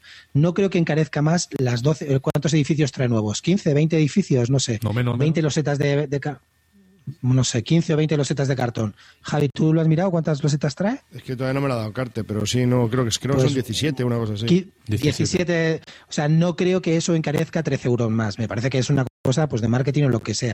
Porque vamos a ver, si te pones a comparar precios, la villa te viene con dos edificios nuevos en cartón, dos, eh, dos tab- eh, eh, seis o siete losetas para puntuar ahora nuevas con, con la expansión. Luego te vienen el- las crónicas de las crónicas de la villa para donde mueren para cinco, para añadiendo cinco jugadores y la fosa común también en cartón. Luego te vienen las cartas, es decir, por el precio, 17 euros está mucho mejor esa expansión, lo tengo clarísimo, que 12 los- o 15 losetillas de, de edificio. Entonces yo entiendo que lo habrán hecho para sacar más dinero o lo que sea, no tengo ni idea eh, por qué lo han hecho. Mm, Pero de ahí a criticar el juego, no, el juego para lo que es me gusta. Que no le da la variedad, pues yo evidentemente no voy a gastar esos 13 euros en esa variedad. Pues prefiero seguir lo que como lo tengo ahora, lo juego y ya está. Has hablado, Félix, del nicho para dos jugadores, pero dos jugadores que para jugar con la novia mujer tal, o para jugar con un amigo jugón cuando sois dos jugadores y quieres. Espera. Amigo jugón, con un amigo jugón saco la Bueno, villa. por eso digo. Pero tienes media horita antes de que venga el resto del grupo de juego. ¿Jugarías al, al Animales en la granja este? ¿O es más para jugarlo con tu novia mujer o yo qué sé, o con, con tu prima? No, no, no, no me importaría jugarlo, ¿eh? Con alguien para que, si falta alguien para que venga media hora, no me importaría jugarlo. No, y yo creo que no te lo pasas mal jugándolo, ¿eh? A mí me parece buen juego, eh, pero yo creo que se queda corto. O sea, personalmente a mí se me quedó corto. Es una- un juego tipo bola de nieve, enseguida empieza a avanzar, le falta para mi gusto variedad en los edificios, que es lo que ha salido de la expansión, claramente. Pero a la hora de competir, yo en su momento ya lo dije cuando publicamos aquel post en Bislúdica de animales en la granja, me lo compro o no me lo compro. ¿Os acordáis? Que fue una idea de Félix. Eh, Sí. yo, yo lo comparaba y decía, joder, pues es que por ejemplo tienes el Santiago de Cuba, que puedes jugar a dos, eh, también escala hasta cuatro, dura media hora, y sí, también tienes un problema con la rejugabilidad o lo que sea, pero que también está también muy bien. O sea, yo creo que el problema es que hay alternativas a, a nivel de dos jugadores en media hora que yo creo que, para mi gusto, eh, compiten con ese agrícola la- Animales en la Granja. Creo, ¿eh? Targi, Targi es otra alternativa también muy buena. Tuareg. Targi es un juego muy bueno para dos. Bueno, perdón, Tuareg. Yo es que lo tengo en alemán, Targi. Me lo compré. hace- De hecho, hice una, una reseña sobre él. Pero que a mí me parece un juego para dos est- estupendo también. Pero tampoco me. O sea, en ese, en ese nicho, pues lo que antes eran los juegos de Cosmos para dos, para mí han evolucionado. Mm, Y la verdad que, que Targi, o sea, Tuareg, el Agrícola para dos y, y Santiago de Cuba me parecen muy buenos juegos para jugarlo en ese tiempo, 30, 35 minutos no más, y juegos que no te valen más de 20 euros. O, 20 o entre 22 y ya está, 22 y, y 15 euros. Dime, Javi. Arribas, has comentado una cosa del, del Agrícola para dos que me, que, que- que- que me parece muy buena, que es que, aun- que aunque le metas la expansión con, edi- con losetas nuevas, le sigue faltando, eso es para la rejugabilidad, pero le sigue faltando algo, al juego le falta algo. Le veo como muy simplón, aunque le metas más edificios, le veo muy simplón. Y un juego para dos, simplón, por 35 euros, mm, ya empieza a estar fuera de mercado, ¿eh? Claro, no, entonces- sí, sí, la crítica, la crítica del juego yo creo que va ahí, que el juego es bueno, pero no se adapta a un precio de mercado que nosotros consideramos como jugones, a lo mejor. Y eso que el juego yo creo que es bueno, Sí, bueno, sí. ¿no? O sea, es decir, ese juego con la Vale, expansión, entonces- 35 pavos, uff, uff, ¿no creéis? Completo, con la expansión. Sí, sí, sí. Pues vamos a dar entonces alternativas. ¿Cuáles habéis dicho entonces? Mira, y, Desde y- aquí recomendamos. Yo Pues- puedo recomendar uno que acaba de salir por Río Sí. Grande Games, Piñata. Lo que era el, el que era Pero- el Balloon Cup. Que Ah, que- que la Ah, reimplementación. Balloon Cup ¿no? a mí me gusta mucho, por ejemplo. Juegazo, juegazo para dos, juegazo para con la Pero mujer, ojo, ¿no? ojo. Con la mujer, con la mujer, pero no es para jugar dos jugones. Sí, sí, también. Cup, mí- no sé si el piñata. A, a mí me aburre, tío, ese juego jugando los dos. Y ese se puede jugar mucho en Yucatán, ¿eh? De hecho, lo juego en Yucatán, pero no. ¿Te aburre jugarlo a, te aburre jugarlo a dos? Ay, va, ¿Cuatro ya tirado. gusta? ¿Eh? a ¿Te cuatro no se gusta jugarlo a cuatro- cuatro? ¿eh? A cuatro no se puede jugar. Bueno, piñata hemos dicho uno, habéis dicho el, el, el- habéis dicho el Tuareg también. pues yo voy a dar otra alternativa, hombre, el que a ¿no? ¿Has dicho tú, Felipe? Sí, el Tuareg es el Targui. Y yo, voy- yo voy a dar otra alternativa que todavía no he probado, pero que yo creo que puede ser mucho mejor que Agrícola Animales de la Granja y es de la misma Homoludicus que va a salir, que es el Lejabre para dos. Que todo el mundo ha dicho que es bastante mejor que ese Animales en la Granja. De todas las reseñas que yo he leído. el problema del Le Abre para dos es el, el aspecto que tiene el juego, que de verdad te quitan toda la gracia, te quitan todo el amor que tenía el juego, los, los dibujitos del Le Abre, y te han puesto ahí una cosa tan abstracta. Es que es un juego abstracto totalmente, y no sé, es un poco. Pero bueno, a lo mejor luego es un juegazo, pero dentro de los abstractos, claro. Otro que va a salir a finales. Yo lo que- yo lo que- Perdona, Clint. Otro yo que lo va a salir a de- finales de- de. Un- Uno que va a salir a finales de, de junio por Debir, por fin. Que yo creo que es otra gran alternativa a un juego de dos, el San Juan. Sí, sí, ese también es muy bueno. Efectivamente. Para dos. ¿Cómo os habéis quedado, eh? ¿Cómo os habéis quedado? Bueno, nos has, Sí, nos has sí. matado, tío. Parece que sabes esto. Y eso que estás cansado hoy, ¿eh? Ha llegado cansado Sí, y el tío ha dicho, bueno, ha llegado, eh, fíjate, ha dicho San Juan y ya nos ha callado la boca. Increíble. Bueno, pues hasta aquí otro San- programa San muy- más. Gracias por venir. Dejamos ya la villa, que hemos estado hablando de ella, de la del matrimonio Inca y Marcus Brand, un juego publicado por Ludonova, y bueno, también hemos estado hablando de Agrícola Animales en la Granja. Eh, ¿Qué más juegos habéis así probado que os hayan gustado últimamente? Venga, a ver Álvaro, háblanos. Quiero hablar del Clifflower, Clifflower, Clifflower de, de Richard Brice, del año 2012, ¿vale? Es un juego de 2 a 6 jugadores, 90 minutos y publicado por, bueno, por eh, R&D Games, que es la, que es la editorial de, de, de Richard Brice, La familia de la familia, ¿no? De Brice. Está, está um, diseñado, o sea, gráficamente por Juliet Brice, que es el que, la que diseña casi todos estos juegos. Y bueno, es un juego que tiene eh, subasta, colocación de trabajadores, mm, colo- colocación de losetas, ¿vale? esas mecánicas así bastante típicas, pero tiene una cosa bastante original, que es el que tú pujas con trabajadores, ¿vale? Para llevarte losetas, o sea, no pujas con dinero. Y los trabajadores, además, valen para ponerlos en losetas y pues conseguir beneficios, lo típico, conseguir un producto, los productos los llevo aquí y tal. Vale, entonces, hasta ahí está bastante bien, tiene cosas bastante originales, es un juego euro bastante con decisiones ahí chulas y bastante durillo, está bien. Juego un tiempo ajustado, 90 minutos, no, no llega, no es más largo, pero tiene un problema, que es el que voy a comentar, ¿vale? Y es que eh, al principio de la partida te dan tres losetas en secreto, que son las que de la, de la fase 4, del año 4 o algo así, las que van a puntuar, eh, las que van a, van a valer para puntuar punto de victoria al final, ¿no? ¿vale? Entonces, el problema de esto es que mm, no estás seguro ni de que vayas a cogerte tú esa puntuación, se lo puede llevar otro, no vas a poder ni utilizarlo, a lo mejor. Y, y entonces mm, no puedes ir a esa estrategia. ¿Qué es lo que me pasó a mí? Primera partida, Pardillo, yo tenía tres losetas más o menos del mismo estilo, que eran, eh, me daban punto de victoria por productos, por conseguir muchos, muchos goods, ¿no? Entonces, pues empecé a acumular un montón de recursos y tal para luego puntuarlas en la fase 4. Mi sorpresa fue cuando en la fase 4 ni- no me lo pude llevar, evidentemente. ¿Por qué? Porque había otro jugador que había jugado más veces que durante toda la partida se dedicó a acumular trabajadores. Los trabajadores son con lo que pujas y pujas esas, esas losetas al final con esos trabajadores. Entonces, la estrategia ya está más clara. O sea, es un juego que tiene una estrategia muy clara, que es conseguir más trabajadores que nadie. Porque con eso puedes pujar al final por las losetas de punto de victoria y aunque no tengas ninguna otra cosa más, se las puedes quitar al resto de jugadores. Entonces, me falló, me, pareció un pequeño fallo menor porque es sobre todo la primera partida. La segunda ya lo ves claramente, pero que te puede dejar un poco. No sé, no sé si os ha pasado algún juego, que os ha dejado un poco chafado la partida porque pensabais que no era lo que era y le habéis dado o no le habéis dado ninguna oportunidad más. Otro, problema que tiene este juego como primera partida es que le puedes dejar a uno que se monte su chiringo, vaya haciendo combo tras combo tras combo y te, te saque de la partida. O sea, es que se va. Se va. Sí, pero por eso, porque es muy, es, no es tan claro ver que el combo brutal o que lo más importante son los trabajadores. Tú tienes recursos de un tipo, trabajadores, tienes otras cosas, entonces a lo mejor puedes ir a otra cosa. Y claro, cuando te das cuenta que el combo brutal es conseguir trabajadores, que al final es con lo que vas a pujar por el resto de cosas, pues se te va. Entonces la primera partida con gente experimentada y gente no experimentada es un poco asimétrica. Pero aparte de eso, pues el resto bastante bien. Para el que pueda probarlo, no es fácil de, de- de conseguir, ¿no? No, este No sé. sí, Bueno. este último sí, es bastante fácil de conseguir porque se alió con Hoots and Friends Ah, y, vale, vale. y entonces no es como otras veces que ha publicado, mm, no han llegado a mil ejemplares la publicación de, Pero quedan poquitos ya, ¿eh? Ahora, ahora está difícil de conseguirlos, quedan poquitos, ¿eh? Aquí en España es difícil ya, ¿eh? Sí, no, Claro, ya, es que lo había mirado y, y estaba agotado en varios sitios, por eso pensaba que no era muy fácil de conseguir. ya sa- va a sacar una expansión ahora. Va a sacar ahora una expansión.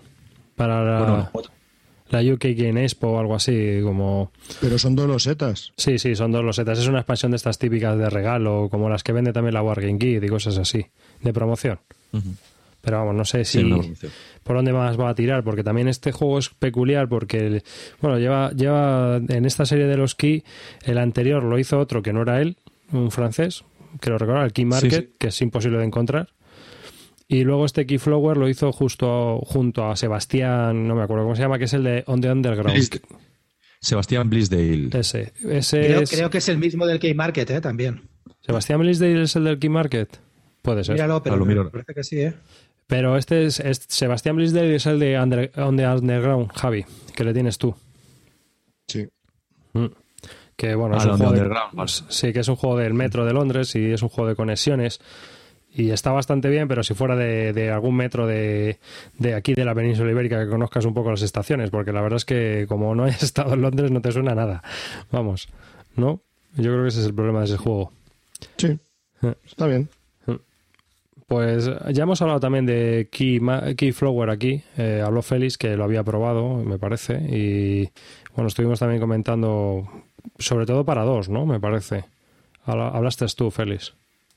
A mí, es, a mí lo que dice Álvaro, vamos a ver, el Álvaro es un poco loser, ya sabemos que juega para... pero, pero vamos a ver, yo quiero decirte que normal es que es una... Yo siempre eh, lo que he comentado es que las primeras partidas son partidas que se juegan tipo demo, ¿no? Entonces tú tienes que jugar un poco, el que, el que te enseñó a jugar también un poco cabroncete, ¿no? Porque va ahí a su rollito y tampoco te, te te avisa, ¿no? Eso es lo que yo pienso, pero yo creo que una primera partida no es para demostrar lo súper buen jugador que eres. Eso se demuestra en la quinta o en la sexta, todos habiendo jugado las mismas partidas, más o menos, ¿no? Entonces ahí es cuando se demuestran, pero en la primera partida se debe avisar un poco. Pero también es verdad que tú puedes hacer, meter trabajadores en las losetas de los demás. No es que tú tengas tu chiringuito y no pueda entrar nadie en él. Sí que pueden entrar, de hecho te pueden bloquear tu chiringo muy fácil poniendo trabajadores. Evidentemente no puedes descuidarte de ir a por trabajadores, pero esa no debe ser la estrategia exclusiva. Eso es mi opinión. Entonces, el juego sí que es verdad que es complejo en cuanto a, simbología, porque hasta que te haces con ella es difícil, pero, pero no me parece un juego así mm, jodidísimo de explicar o de, de enseñar o no sé. No, no, sí, estoy por eso. A mí me gusta casi todo el juego, no me parece difícil ni nada. Yo lo que te digo es, y lo de que puedas poner trabajadores en las losetas del otro está muy bien, pero las de punto de victoria no son así, las de punto de victoria se los lleva solo uno. Y entonces que puntúe solo una persona a esos puntos de victoria o que directamente te- se lleve uno esos puntos de victoria y no te deje puntuarlo a, ti, no me gusta, ¿sabes? Prefiero que puntúe por lo que tienes y ya está, pero no que eh, tienes que puntuar por lo que tienes y además tienes que poder puntuar a eso. O sea, tienes que encima tener que comprar la loseta. Es un poco caótico. Si hay uno que le da que ha ido a lo mismo y te quitas esa loseta, es que consigue cero puntos a lo mejor, porque es que no has podido puntuar, no sé. No me gusta del todo eso, pero a lo mejor más partidas gana. Pero me parece un poco opaco el sistema de puntuación, que es lo que no me gusta que sea opaco en juego. O sea, me gusta que se vea claramente eh, cómo se puntúa y qué hay que hacer para ganar. O sea, no qué hay que hacer para ganar, cómo se puntúa. Y luego, cómo hay que conseguir A hacerlo bien, es lo que puede ser opaco y difícil, lo que, lo que mola. Pero es que si te da puntuación, está A mí, claro. a mí algo, algo elegante me hubiese gustado, algo así como el Troyes o el Archipiélago, es que los objetivos, pues puntuamos todos por el objetivo que salga. No Sí, que, sí, que te lleves la loseta y solo puntúes tú, porque entonces si llegas con más quecos al final, pues te vas a llevar toda la loseta. No tiene, no lo veo. El final lo que es no cierto te- que es un poco anticlimático. Pero yo lo que no entiendo es una cosa, Álvaro. Si tú tenías un combo de poner a los tíos ahí con las losetas de los goods, como Sí. dices, tú metes, metes en la loseta del tío tus tíos, lo bloqueas, le metes dos o tres y ahí se acaba la historia. Tú, mece- tú por tus goods. Aparte, luego no, puntuará no, los puntos de victoria de la loseta. Ya, ya. Eso sí, Sí, pero tú, si tu- la- tus puntos son por goods, pues tú ahí metes los tíos Sí. y haces la acción de los goods. Si yo la hice, yo hice un montón de goods, hice un montón de productos, pero luego necesitaba la loseta de puntuación de victoria, llevármela para que me puntuase eso, y no me puntuó, evidentemente. Entonces yo tenía un montón de goods y no me valían para nada, porque sí que había otra loseta que tenía yo que fui utilizando que me dio puntos también, pero la, la que me daba muchos puntos, que era la del final, que yo estaba preparándome para eso, no, no me dio nada, porque no me la puedo es, llevar. o sea. es, es un Conclusión. juego. Loser, loser. Conclusión de la partida. A mitad de la partida dice Álvaro, dice, bueno, yo, como siempre, yo iba a, a por uvas, a- for grapes, y este estaba, pues yo creo que, que puedo quedar o primero, yo estoy ahí muy cerca, ¿eh? Muy cerca. ¿Quién quedó último? Yo quedé último, ¿Y pero quién quedó porras. segundo por un punto de diferencia? O sea, eso es lo que demuestra que el juego tiene un sistema de puntuación un tanto extraño. Sí, sí, es raro, es raro. Si yo no quedo último, es raro. El juego es raro. Vamos, que es un juego un poco de experiencia. Hay que echarle varias partidas para cogerle el truco Sí, y, sí, y ver Pero está bien, ¿eh? Lo, Sí, está muy bien. lo- lo- lo recomiendo, lo recomiendo. Vas a que tener cuidado. Esa primera partida, ser benevolentes. Ser benevolentes con el sistema de puntuación, si alguien se lo compra, porque pasa, es un poco raro al final. Entonces no, no lo coges a la primera. O sea, que lo recomiendo para que la gente eh, tenga en cuenta. No quería decir eso, que lo tuviese en cuenta, porque a mí me pasó. Entonces alguien puede puntuarlo mal por haber jugado una partida y que le pase algo parecido.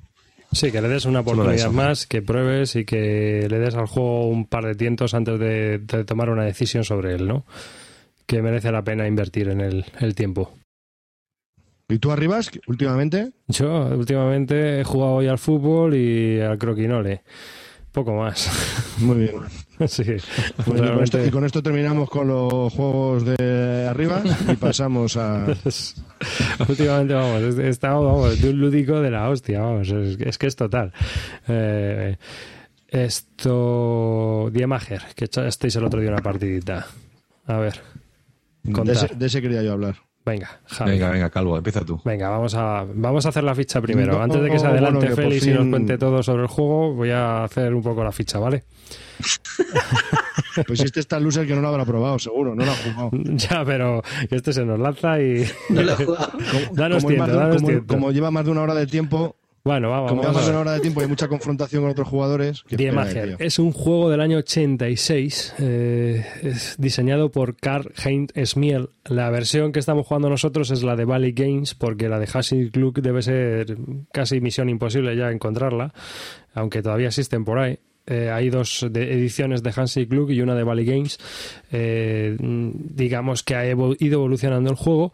Es un juego de 3 a 5 jugadores y bueno, tiene un tema súper interesante. Ya te dejo a ti, Calvo. Hala, arrea. Bueno, sí, es un tema eh, apasionante que es, es de, dos a cinco jugadores, si lo has dicho, y cada uno lleva un partido político alemán. Entonces, pues eh, vamos a jugar en cinco o siete estados, dependiendo de si jugamos al juego corto o al juego largo. Y, y eso tienes que ir eh, pues intentando influenciar en la, en- con los marcadores de media para intentar eh, modificarlas o, saber o atenerte a las, a las opiniones del público, eh, cogiendo sitios en el Senado, bueno, en fin, en fin mm, ahí como, como lo muestra Álvaro, para todos aquellos videntes eh, que estén viendo el programa. Y bueno, ¿qué, es lo que me gusta de este, de este juego? Pues una de las cosas es que se juega en un tablero que tiene cuatro, cuatro estados, entonces tú estás puntuando o haciendo las acciones principales en uno de los estados, que es el que va a puntuar al final de la, de la ronda, pero puedes ir haciendo ya acciones en lo que es en los siguientes estados. Entonces te puedes ir anticipando un poco a lo que puede ir pasando en los, en los siguientes. ¿Por qué? Porque los estados tienen, dependiendo de lo grandes que sean los estados, pues un- unos puntos de victoria. Hay unos estados que son pequeñitos y tienen menos puntos de victoria que otros. Entonces, ¿qué pasa? Si ahora estás jugando un, un estado pequeño y dentro de tres estados vas a tener uno que da muchísimos puntos, pues ya te puedes ir posicionando en ese estado para que cuando llegue la, la valoración y puntuación de ese estado, pues eh, poder, poder sumar muchos puntos. Entonces es es- me, me parece que está muy bien, tiene mucha tensión, hay muchas cosas que, que al principio del juego no ves, pero que luego todo está muy bien entrelazado y, y tiene y, y lo, lo llegas a entender y, y la verdad que, que me gusta muchísimo. Pegas que le veo, las reglas son un poquito insufribles, tardas muchísimo en explicarlas la primera vez, es cerca de la hora más o menos las, las reglas, es una hora, ya que tiene una secuencia de juego de pues de casi, no sé si son 12 o 14 pasos, 18 pasos. 18 pasos. Aquí lo tenéis. Pero ves, Clint, yo, yo sé que eso ya te agobia, pero es que al principio parece un infierno, pero es que luego en la ronda 3 todo cobra sentido. Ya sabes qué es lo que tienes que hacer para puntuar aquí, qué es lo como sumas. Es todo muy lógico. Es Lo una, que es- una de pues, las virtudes del juego. Es eh, la- la- el desarrollo Digo del que en el, juego. es lenguaje, muy en el lenguaje guargamero, digo que en el lenguaje guargamero se dice estás operativo desde la tercera ronda. Pues sí, si juegas al juego corto, que son 5, pues estás fuera, pero. Entonces, es un... por eso me gusta jugar al juego largo, porque las primeras dos rondas sirven como, introdu- como introducción, ¿no? Para que te enteres un poco y tienes posibilidad de recuperar en las siguientes. Eh, si lo haces mal en una o dos, ¿la has cagado en el juego? No, es lo bueno que tiene porque ningún jugador creo que lo pueda petar en las siete rondas y si haces dos mal, pues siempre te puede resarcir en otras. Entonces, y creo que hay una tensión durante toda la partida y al final los, los marcadores, salvo debacle grande, están muy, muy parejos. Tiene otra pega también, para mucha gente que le puede parecer una pega esto, y es que tiene azar, ¿vale? Y tiene un poco de caos. No tiene el caos que pueda tener el Dominant Species o Urban Sprawl y tal, pero sí que tiene un poco, porque eh, hay unas, unas encuestas de opinión que, pueden salir, son aleatorias, no las ves, y entonces se pujas por ellas, pero sin verlas antes, o sea, ciegas. Y luego depende de lo que salgan, si no te gustan, pues no las publicas, y tienes que tirar unos dados, y si te gustan, las publicas. Entonces, en esas encuestas se te pueden cambiar totalmente la partida. Si te dan un, si te salen favorables a ti y te subes un montón de puntos, o le sale favorable al otro y le quitas puntos al otro, entonces a veces es un poco caótico eso. Claro que pujas por ellas y tú ahí puedes gastar todo el dinero que quieras. Entonces hay gente eso que le parece un poco le falta un poco ahí de desarrollo quizá en esa, no, no, no, no, Y otra y otro problema que tiene este juego con la edición de Valley Games es la y es la iconografía. La iconografía es monstruosa. Las cartas son demenciales, es para pegarse un tiro. O sea, es un juego que nunca jamás podrá ser un, un 10, de momento, tal y como está, por, por, por, las cartas. O sea, que se hagan unas manzanas que representen la. Que lo que dilo tú, Álvaro, que tú te lo sabes bien, es, es demencial, de verdad. Sí. La, pues la, ingeniería genética, si estás a favor de que hagan productos transgénicos o no, pues sale un tomate cuadrado. Pero no, no es lo peor lo del tomate cuadrado. Lo peor es que hay varios, varias opiniones públicas que son que aparecen edificios con grúas y que todos parecen iguales desde lejos. Entonces tienes que estar acercándote y viéndolo 80 veces porque todos tienen los mismos colorines y no sabes si la grúa era del, de la redistribución industrial que proponían los alemanes del, del oeste al este, si es del antiterrorismo, porque también parece que tiene no sé qué. Entonces, a veces cuesta un poco cogerlo, es un poco insufrible eso. Sí, entonces, si ya de por sí es bastante complejo el juego, tiene muchísimas decisiones que tomar, si encima tienes que estar mirando las puñeteras cartas porque no sabes si vas a A o a B, pues es un poco infierno. Pero bueno, es subsanable. O sea, al final te haces con ellas y tampoco forma. Vamos, allá. A ver. Eh, el juego es un juegazo. Es un juegazo, merece la pena jugarlo. Merece la pena la experiencia de juego que proporciona las cinco horas sentado llevando un partido político. Eh, para mí la única pega quizás sea que habría que quitar las dos regiones con más diputados, porque esas sí que te pueden dar un vuelco en el juego.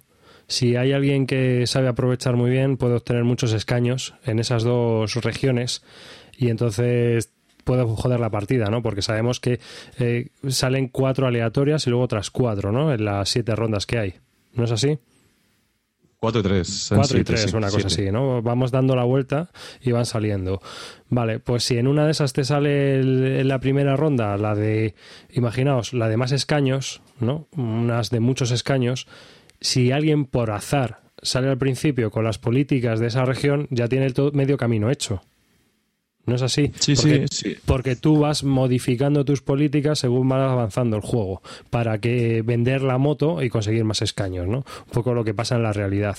Entonces, mucha gente lo que hace es que esas, esas mm, que en la primera edición no existían, esas regiones o las quitan o las dejan para la segunda ronda, ¿no? Directamente. O sea, sí, las... sí, sí, si sale una, si sale una gorda de la primera, pues la, la, quita. Sobre todo si hay jugadores nuevos, porque no les da tiempo un poco a aprender a jugar. Es pero claro, bueno, porque ya si te caso... sale la siguiente ronda, como que ya estás más preparado, te da tiempo, porque ya la ves salir. Entonces, si tú, si tú nada más empezar el juego, que ya tienes cuatro regiones preparadas, y la segunda es una de las más tochas, mm, el bacalao ya está vendido casi por azar, ¿no? Pero lo puedes modificar, pero es una cosa que lo puedes modificar en el juego. Pues quitar la loseta y pones otra. Claro, claro esa, esa, es lo que voy a decir. Yo, yo ese es, es, lo peor que veo. A partir de ahí, pues bueno, que lo de las encuestas sea un poco azar. Bueno, ya lo sabemos. Búscate la vida. Tú verás si inviertes o no inviertes. Es que las encuestas son azar. Las encuestas son azar. Tú cuando preguntas Perfecto. te puedes encontrar con unos, unos, unas opiniones positivas hacia tu partido o negativas. Claro, es que... Eh, sí, sí, sí temáticamente, temáticamente, está bien, pero, pero hay gente que no le gusta, yo digo eso. yo creo que hay un tema, hay pues un tema peor que es en la puntuación final. Hay una de las puntuaciones finales que se trata en el, en el tablero nacional son las políticas nacionales frente a las políticas de cada partido. Tú a lo largo de la partida vas eh, teniendo unas políticas ¿no? Entonces, esas si al final de la partida eh, son iguales a las políticas que marca el Estado o la nación, pues dan son- las políticas nacionales, pues te dan punto de victoria. ¿Qué pasa? Que en las últimas dos rondas, que casi no se hace nada, al final de la sexta ronda y en la séptima, que no se hace nada, se pueden modificar esas políticas. Y esa política, la primera carta da 25 puntos de victoria. Entonces, eh, puede ser un vuelco muy grande el que te quiten esa carta o cualquier otra carta que modifique una política que tú tenías y te puedes ir 40 puntos arriba o abajo en, en- al final de una ronda por, porque sí. Entonces creo que, es, que, es, que esa parte de la puntuación, que repito, se puntúa por muchas cosas, pero esta es una de ellas, son muchísimos puntos para que en un momentito te, te los quiten. Eso me parece un poco raro. Sí, sí, sí, me parece que es un poco, quizás puedes asegurar una política y tal, pero me parece un poco, un poco caótico también eso, que en un momento te pueden quitar 50 puntos o sea, de diferencia, 25 que te quitan a ti, 25 que se pone él, y tan fácil como que ponga una carta ahí en ese momento. Entonces, eso quizás no es tan elegante. De todas maneras, es un juego más para la experiencia de cómo va toda la partida, de todas las decisiones, a que luego, bueno, el sistema de puntuación tiene una cosa rara. Es que es del 86, Sí, ¿sabes? correcto. Joder, Pero no sé. aparte de eso, a Sí, yo creo que si, de- de- a ver, es que depura- eh, si depu- si depurasen el diseño y corrigiesen ese pequeño error, vamos, a mí me parecería un juego. pero vamos a ver, cuando terminas te vas a tomar unas cañas y sigues hablando del juego. Sí que sí, pero si yo le he dado un 9, David. si es yo no un juegazo, problema con él. es un puto juegazo. Es que, a ver, Sí, sí, que, sí, juegazo, que es tiene pegas y que no tiene pegas, coño. ¿Sabes? O sea, es que. Bueno, pero es que, me esto gusta es- decir la pega. Sí, sí, no, sí, me parece bien. Yo es que me, me estoy metiendo con tu pega. no, porque. Es yo- una pega, claramente. Claro, Otra cosa claro. es que, que te moleste más o menos, ¿sabes? Entonces, si a ti te molesta mucho lo que yo estoy diciendo, a alguien que lo escucha, pues a lo mejor dice, pues no me lo compro. Pero si a alguien le da lo mismo, pues, ¿sabes? Yo creo que sepan, pues eso, las cosas que tienen curiosas. Si queréis para- un Eurogame de decisión. 5 horas monstruoso y complejo, pero que a la vez sea sencillo, es este. O sea, comparado con todos los Eurogames mega complejos que han salido últimamente, yo sigo pensando que esto es la hostia. O sea, personalmente, ya está inventado. Este señor que trabajaba en Sí, Siemens es, es el lo, lo inventó. 18XX de los Eurogames. Sí, es, es- es muy parecido a un 18 en cuanto a, a- a sensaciones y tensión y tal, no sé, a mí me gusta también. Además, Otra cosa, espera. la interacción que tiene para ser un Eurogame. a cinco rondas. Sí, sí. Yo juego a cinco rondas en lugar de siete estados. Y quizá es mejor para empezar, ¿eh, Calvo? Que es que son muchas horas, siete estados. Y cinco, con, eh, con cinco estados te lo puedes hacer en tres horas y ya es un Eurogame más normal. El, problema que le veo es que si no, no has jugado nunca, eh, como el primer estado y casi el segundo estado se te va, porque no lo dominas, entonces en cinco rondas no te da tiempo a recuperar. En siete Bueno, sí, pero en cinco pues- no. Pero bueno, Pues te, co- te coges dos estados que tengan pocos escaños los primeros, a cinco, los pones ahí y el resto al azar. vale. ¿sabes? Eso sí. Claro, eh, fácil solución. Esto es así. Bueno, Dimager, juegazo. Claro. Clint, que sí, no me pongas carita, que sí. no, no lo he probado, coño. no lo he Si lo jugases te molaría, que sí. No, Tontorrón. yo- vamos a ver, a mí si es un, es un Eurogame y además es así un poco temático y tal, la verdad que no me importa. Ya me fastidia más mover fichitas y los suministros, pero Eurogame, mover cubitos, Ah, es- tal, no hay Es un problema. euro. Hay pujas, tienes eh, tus recursos que tienes que ir gastándote el dinero no, donde quieras y, y planificar un poco. Si es que lo mejor lo que ha hecho Calvo, que puedes planificar un poco los turnos en adelante. No, no juegas cada, Absoluto. cada estado el que te toca y si tienes suerte, pues no, no. Tú dices, bueno, vale, es que ahora mismo estoy muy bien en el Está estado muy bien, porque- el actual. Tienes que gestionarte una estrategia a largo plazo, pero aparte de eso tienes que estar muy atento a lo que están haciendo los demás para que no te jodan la vida. Entonces, Total. es decir, claro, tú según vas avanzando para hacer tus planes, ¿no? Porque tú, por ejemplo, estás viendo que dentro de cuatro estados, o sea, cuatro regiones, hay 36 escaños en juego, por poner un ejemplo, del Parlamento. Entonces, las políticas de allí coinciden contigo en unas, en otras no, tengo que modificar esto, voy a intentar apostar, pero claro, según vas avanzando, tienes que intentar bloquear con la opinión pública, con las encuestas, con la prensa, intentar joder a los demás o intentar que no te jodan a ti. Entonces, eh, de lo que se trata es de llevar a cabo tu estrategia sin que te apalen. ¿Sabes? De llegar sano y salvo a eso a- eh, para intentar conseguir esos escaños. Y luego, claro, Y otra cosa que tiene muy buena este juego, Clint, que esto te va a encantar, es cuando uno se despega o se ve que alguien para dentro de dos, dos estados lo va a petar, se pueden alinear todos para, para, para putearle. Y, le puede- y eso está muy bien. Sí, las coaliciones están muy bien. Las coalici- hay coaliciones, le puedes putear. Ah, y lo que decías tú de lo de la línea de suministros, este tiene, ¿eh? Porque al ser cinco horas, al, al ser cinco horas tienes que tener un suministro directo con la cocina para no deshidratarte y comer algo, ¿eh? Sí, sí. Suministros son muy importantes. Es obligatorio, es obligatorio. No, no hay nada, no hay nada, no hay nada como, un, que como en un viejo Eurogame, tío, ver que el que va primero decir a los demás, vamos, vamos a genando, venga, vamos a por este, que, que Sí. gane quien sea menos este. Eso da mucho gusto, ¿eh? No, pero eso es en un estado, es en un estado. Al siguiente estado te puede tocar a ti. Tú te estás posicionando en ese estado y te pueden putear a ti en ese estado. Pero que, que es mutuo entre todos, que nunca vas a putear siempre al, al- al único. Vamos a hablar de, de truños, por favor. Vamos a hablar de truños. a ver, ¿Cómo nos gusta esto? ¡Ay, lo estaba esperando! Oye, sí, seguimos teniendo, seguimos teniendo eh, oyentes, videntes o no? pues tenemos, mira, ahora mismo estamos teniendo cinco espectadores en directo en esta prueba que estamos realizando en directo. Eh, para la próxima avisaremos con más tiempo para que toda la gente que quiera vernos aquí hace con cara de imbécil y con el pijama puesto a altas horas de la noche del domingo grabar, pues que, que están invitados todo el mundo y bueno, pues es un poco más participativo. A ver si también nos gestionamos un poco más para ver los comentarios de la gente y tal y estar un poco más atento. Cuatro espectadores, se nos ha caído uno ya mismo. Así que ha dicho esto es muy aburrido. Eh, Normal, normal. eh, hablando de truños. Venga, eh, Félix, tú que llevas un ratito sin hablar. Hala, empieza tú, majete. Alabado sea el Señor. Pues a ver, del truño que quiero hablar, vamos a ver, yo no tampoco quiero que pensar que es un truñaco ni eso, simplemente que a mí es un juego que me pareció muy abstracto, que en el momento que me lo explicaron, pues no me, no me gustó mucho y luego en el momento de jugarlo, pues la verdad que, me- que no hilvané bien las mecánicas y no, no me llenó mucho jugándolo, ¿no? Y es el Gran Zimbabue de, de Splotter Spellen, el, el último que ha sacado, ¿no? En cuanto a componentes, es- está mucho mejor en la línea que de Splotter, ¿no? Que los componentes esta vez son un poco mejores, los cartones son más duros, etcétera. Lo único que el diseño gráfico sigue siendo horroroso. Yo no sé cómo no se buscan de verdad, ah, con los juegos chulos que hacen, no se buscan de verdad un artista gráfico que, que dé una mejor imagen, porque la verdad que es, es feo. Y luego es un juego pues muy abstracto, es verdaderamente es un juego de colocación en el tablero, tienes que situarte bien, tienes que, no sé, no le veo relación entre las mecánicas.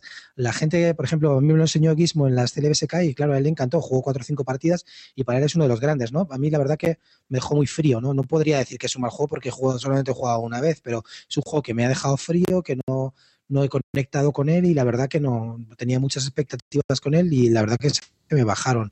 No digo que sea un mal juego, simplemente que no es mi tipo de juego. ¿no? Entonces, por eso te digo que no, como no entré, y yo, yo lo yo lo he comentado varias veces, es que cuando lo que valoro en un juego es la sensación que te da cuando tú estás jugando, independientemente de ganes o de que ganes o que pierdas, ¿no? Sino simplemente que estás jugando y la sensación esa que te queda muchas veces, joder, esto es un juegaco de cojonudo, tal, no sé qué, te lo estás pasando bien.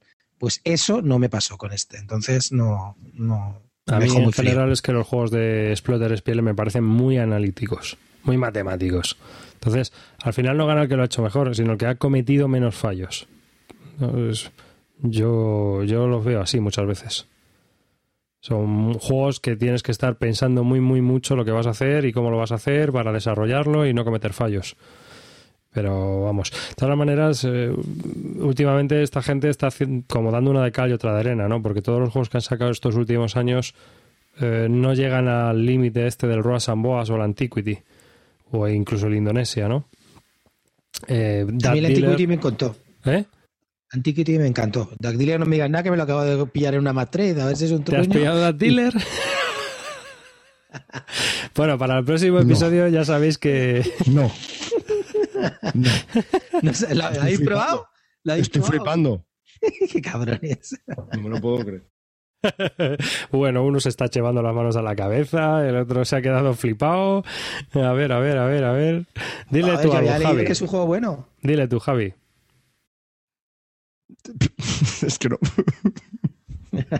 pero cómo eres tan patán, tío, tú que, que visitas la BGG, pero A ver, tiene, tiene críticas buenas y críticas malas. Dicen que, es un, eh, dicen que es un juego que es un poco sesudo, pero que como pick and delivery está bastante bien. Lo único malo que se mete la gente con A el ver, tema, ver, porque eso ver. llevar patitos de gomas en el espacio no le gusta, pero a mí el tema me da igual. Vamos a ver, Félix. Estabas hablando antes de que el pick and deliver, esto de llevar cubito de un lado al otro, a ti no te va. Y vas,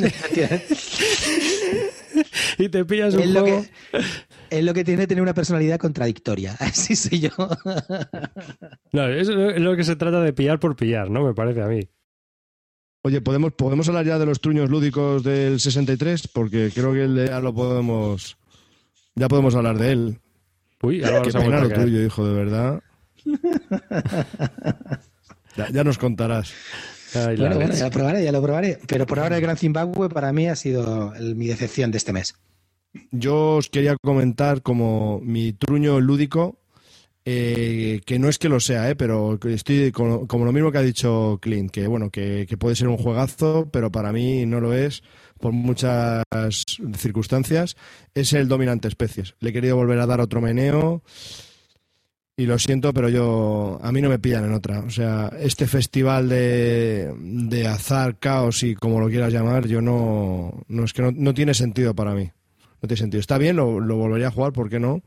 Pero no, no, no me gusta, no me gusta nada. No me gusta nada. Y cuanta más gente, más horrible tiene que ser. Lo jugué a cuatro y, y es suficiente. No es suficiente, me parece. No me gusta, no me gusta. Yo es que, a ver, a mí me parece que el juego está muy bien. El juego está muy bien si en vez de cinco horas durara hora y media.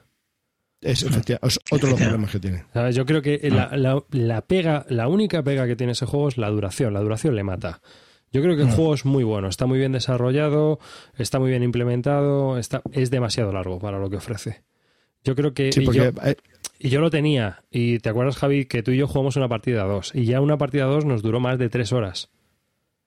Y ahí el caos es más controlable, porque aunque sea un juego de mayorías, pues tú estás un poco al toma y daca, ¿no? Mm, No es así. Pero, Sí, pero que tres horas haciendo eso es muchas horas. Y cuanta más gente metes, más azar y más caos hay. Entonces, claro, estar cuatro horas mm, sin saber dónde estás, ni cómo vas a quedar, ni influyes aquí, pero luego te rompen todo. eh, No puedes tener. A mí ese tipo de juegos, por eso he dicho que para mí es un truño lúdico, para mí por eso. Porque no me gusta ese estilo de juego. No, en esta época, en esta época guste, lúdica, no puedes estar eh, cinco horas o cuatro horas jugando un juego para que el caos te, te eche de la partida, literalmente, ¿no? Yo por lo menos no. Yo por lo menos no. Ah, Yo estoy totalmente de acuerdo contigo. A mí es un juego que cuando lo jugué, lo he jugado dos o tres veces, mm, sí que me da muy buena sensación de juego cuando lo estaba jugando, pero efectivamente cuando la partida se me va a las cinco horas, pues la verdad que prefiero para echarle cinco horas a otro tipo de juegos. No prefiero echárselo a este, a este juego en concreto. ¿no? Pero tienes- como juego, claro. Tienes No un sé, 18XX, eh, Mm. tienes mil juegos de cinco horas. Mm. Y entonces creo que, pero la verdad que no me pareció malo el juego en el sentido de que me gustaba, cuando estaba jugando, me gustaban las mecánicas que tenía, estaba entretenido, pero sí, se me iba demasiado tiempo. No, no, no quise repetir, ni me apetece repetir precisamente por la cantidad enorme de tiempo que requiere. Y, y además es, es- la sensación que yo tuve con Dominan Especies está magnificada en el, en el otro que probé contigo, Javi, que fue el Urban Sprawl, también de Chad Jensen, ¿te acuerdas? Sí. Es que ese es muy curioso también, porque yo es un juego que tengo que jugaría continuamente a dos, porque me parece a dos, me parece que está muy bien porque tiene mucha estrategia y puedes controlar lo que hace el otro. Eso sí, cuanta más jugadores son, a tres mm, algo puedes controlar, pero a cuatro es incontrolable. Lo que tú haces en el tablero, eh, cuando juegan los otros tres, cuando te llega a ti, el tablero es completamente distinto. Entonces, ¿de qué me ha servido? ¿De qué, qué- qué estrategia puedo hacer? Entonces es como, tira el dado, lo- cuando llegue tu turno, pues haces lo que puedas y ya está. Y no pienses más. Pues A a mí jugar así no me gusta. A dos sabes que va a cambiar el tablero una sola vez, ¿no? Y más o menos puedes prevenir un poco... Yo lo veo demasiado táctico ya a dos. No puedes planificar una estrategia. Sí, Tienes claro, que estar tú haces y yo, y yo hago. Tienes que estar hago. respondiendo continuamente a lo que está, te está ofreciendo el juego. ¿Sabes? Tú haces, ahora me toca a mí y voy a ver lo que hago. ¿no? Y en cambio, en, a, a más de dos jugadores ya empieza la fiesta, es un festival del humor, por decirlo de alguna manera, y ahí, bueno, pues cuando me toque me avisáis y veo, miro el, el tablero y veo lo que hago, porque ya no, no sé qué hacer. Bueno, es lo que estaba, te estaba comentando del, del Urban Sprawl. Entonces, eh, a más de dos, es que ellos es el festival del humor, pero total, a mí me, a mí me lo parece así. O sea, es que es, es un puñetero infierno, tío. Pero un puñetero infierno. Y este Dominan Especies es que es demasiado caótico, demasiado largo. O sea, no es que sea caótico, es que el caos que te proporciona en esa longitud de tiempo es que al final la partida dices, pero bueno, ¿qué estoy haciendo? Por muy buen juego que sea, que es buen juego, ¿eh? A mí me parece que está muy bien hecho. Sí, pero no es para mí. Yo estoy de acuerdo también con eso. No, yo, yo me deshice de él, con eso te digo todo. O sea, yo el juego lo, lo, lo mandé fuera, o sea, que lo vendí. Yo creo que no es para mí. Yo también lo vendí, ¿eh? ya van dos. Álvaro, ¿ya estás aquí? Eh, hola, ¿sí? ¿Me oís? Sí, perfectamente, hombre, gracias a Dios. Estamos hablando del Dominan Species. Mientras estabas cayéndote y eso, estábamos hablando de que, eh, bueno, pues Álvaro que se ha caído y ha vuelto. Eh, hazle un resumen, Javi. O da tu opinión tú, Álvaro. Sí, bueno, me, imagino lo que habéis dicho. Yo, la verdad que primero jugué a Urban Sprawl hace casi un año y ahora al Dominant Species. Y realmente el juego tiene mecánicas parecidas o sensaciones parecidas en cuanto a caótico y tal. Pero yo el problema no sé por qué lo he visto en el Dominant Species y en el Urban Sprawl no. Igual es que la partida su- salió distinta. Pero eh, eh, eh, el hecho de que te puedan... A mí lo que me pasó en el Dominant Species era que, o sea, por el caos que había, o sea, me quedé, o sea, fuera de la partida, a mitad de la partida me quedé, o sea, sin nada. Y no era porque fueran a por mí, por ejemplo, que iba ganando, nada, sino simplemente porque las acciones de los otros jugadores, lo que les convenía a ellos, daba la casualidad de que era justamente para me quitaban a mí cosas. Calvo en un momento lo dijo, dijo, bueno, es que justamente me viene a mí más eso, ya sé que tú no eres el que va ganando. Y entonces llegó un momento que digo, joder, es que no he hecho nada en mis cuatro últimos turnos, pues porque eh, directamente me he quedado fuera de la partida. Entonces, que también puede pasar un poco en el Urban Sprawl, que te sacan, o sea, de, un, momento vas muy bien y te cambian todo, las puntuaciones, los edificios, te destrozan dos y te quedas fuera de la partida. Pero eso no lo he visto en el Urban Sprawl. Sí que es verdad que, puede pasar también porque son parecidos el- la forma que tiene de, interactuar entre los jugadores. Es que hay demasiado, demasiado cambio de tablero por turno. Sí, nosotros es que lo que estábamos comentando es que el juego, si en vez de cinco horas durara dos horas o hora, hora y media, pues bueno, todavía sería bastante pasable. Pero cuando dura más de tres horas y pico, cuatro horas, cuatro o cinco personas a un juego de mayorías tan caótico, tan cambiante, con, tan azaroso, pues como que lo mata. Es lo que Sí, estábamos- es más corto. Es más corto el Urban Sprawl, ¿no? Que el Dominant Species, quizás. Sí, sí, sí, sí. Vale, vale. Sí, sí, O sea, de todas. Sí, pero el Urban- problema es ese. El Urban Sprawl A4 es un infierno. O sea, el, el Urban Sprawl A4 es literalmente... Yo no lo juego, ¿eh? Yo no lo juego. Ni de coña. Claro. he jugado a 2 y a 3. Sí que es verdad que he jugado a 2 y a 3. Entonces, a 2 me parece está bien y a 3, pues bueno. A sí dos que- está muy bien y a tres, bien. Tiene azar, caos, bueno. A mí no me gustó nada. Cuatro. Nada, encima hay que estar haciendo cuentas todo el puñetero rato, macho. Todo el puñetero rato. Sí, porque sí, sí. cada vez que pone alguien un puñetero counter en el tablero, a contar. Cada vez que alguien mueve algo de sitio, a contar. Tío, es un infierno. Hay que estar haciendo ahí un bookkeeping de, de- O sea, hay que estar guardando todos los datos. No, esto ahora vale 7, esto ahora vale 21. Ahora, ahora quién es el que vale más, ahora quién es el que vale menos. Joder. No, o sea, a mí me pareció sí, un puñetero infierno, macho. Sea, Pues lo literalmente. mismo te va a pasar cuando tu hijo empiece primero de primaria, ya verás. No, pero- contar. O sea, a- aparte de la Tres más uno. Pablito. Tres, tres más uno, Pablito. Sí, pero no es lo mismo, tío, porque eso mm, lo puedes hacer con gusto o sin gusto, pero lo tienes que hacer obligado. Pero el otro no tengo por qué hacerlo obligado. Paso. O sea, directamente me juego un Beat City, que es más caótico, más divertido y dura media hora la partida. No sé, con el niño también puedes pasar, pero luego te sale como. Yo. No puedes pasar, Javi. Lo sabes tú que no puedes pasar, hombre. Es que eso No, es no un puedo debo. pasar. No, no es porque un- tengo, pues tengo a la mujer encima, sí. Ya, ya. Ya, ya. Pero es así, o sea, yo para jugar a un Urban Sprawl juego antes a un Big City del, del Fran Berno del Osne, que es un clasicazo. O sea, ¿y qué quieres que te diga? Es un juego de planificación urbanística caótico y descojonante, que te ríes un montón de las movidas que hay. Pero dura media hora. una hora. Menos. En media hora puedes jugar una partida. Cinco o seis personas. Sí. Es que eh, ni punto de comparación. Mucho más Sí, divertido. sí. Sí que hay una cosa que el Urban Sprawl, si tú vas a jugar mucho, al final yo creo que lo disfrutas mucho más, porque es un juego que el caos se reduce cuando conoces las cartas. Pero claro, para saberte las cartas te puedes morir. ¿Sabes? Más o menos qué puede salir en cada. Ah, yo sé que puede salir en esta. En la fase de la Metrópolis, tres cartas de esto y de lo otro. Entonces te puedes hacer una idea. Pero claro, es que no es un juego para jugarlo cuatro veces. Ah, que mira, jugar más a, la, a la pregunta de, de la BGG de, oye, es que este juego es muy caótico, es que este juego tal, es que este juego pascual, ¿sabes cuál fue la respuesta del diseñador? Este es Te así. jodes. Ah, no, no sé. Es- es- el juego es así. Sí. Tú mismo. O lo coges o lo Sí. dejas. O sea, está diseñado así, A, a- aposta. a muchos a, A muchos entrenadores cuando le preguntan por táctica siempre dicen lo mismo, el fútbol es así, ¿eh? Claro, pues Sí, lo mismo les dijo, ¿sabes? Lo mismo. O sea, no, no hubo ningún cambio. Pero, pero es que Chad Jensen tiene otros juegos que no tienen nada que ver con estos. Y lo que me gusta de este diseñador, que es capaz de hacer un Combat Commander, que es planificación, o esto que es Festival del Caos. Bueno, pues le, habrá le ha salido mejor los que son planificación que los de Festival del Pero Caos. es que. Sí, eso para mí también. Sí, sí, para mí también. Obviamente para mí también. Pero no creo, no creo que haya sido muy malo porque ha debido vender tanto que han sacado hasta el juego de cartas también. O sea que. El Dominant Species, no, no, el Dominant Species ha triunfado, pero a mí no me gusta.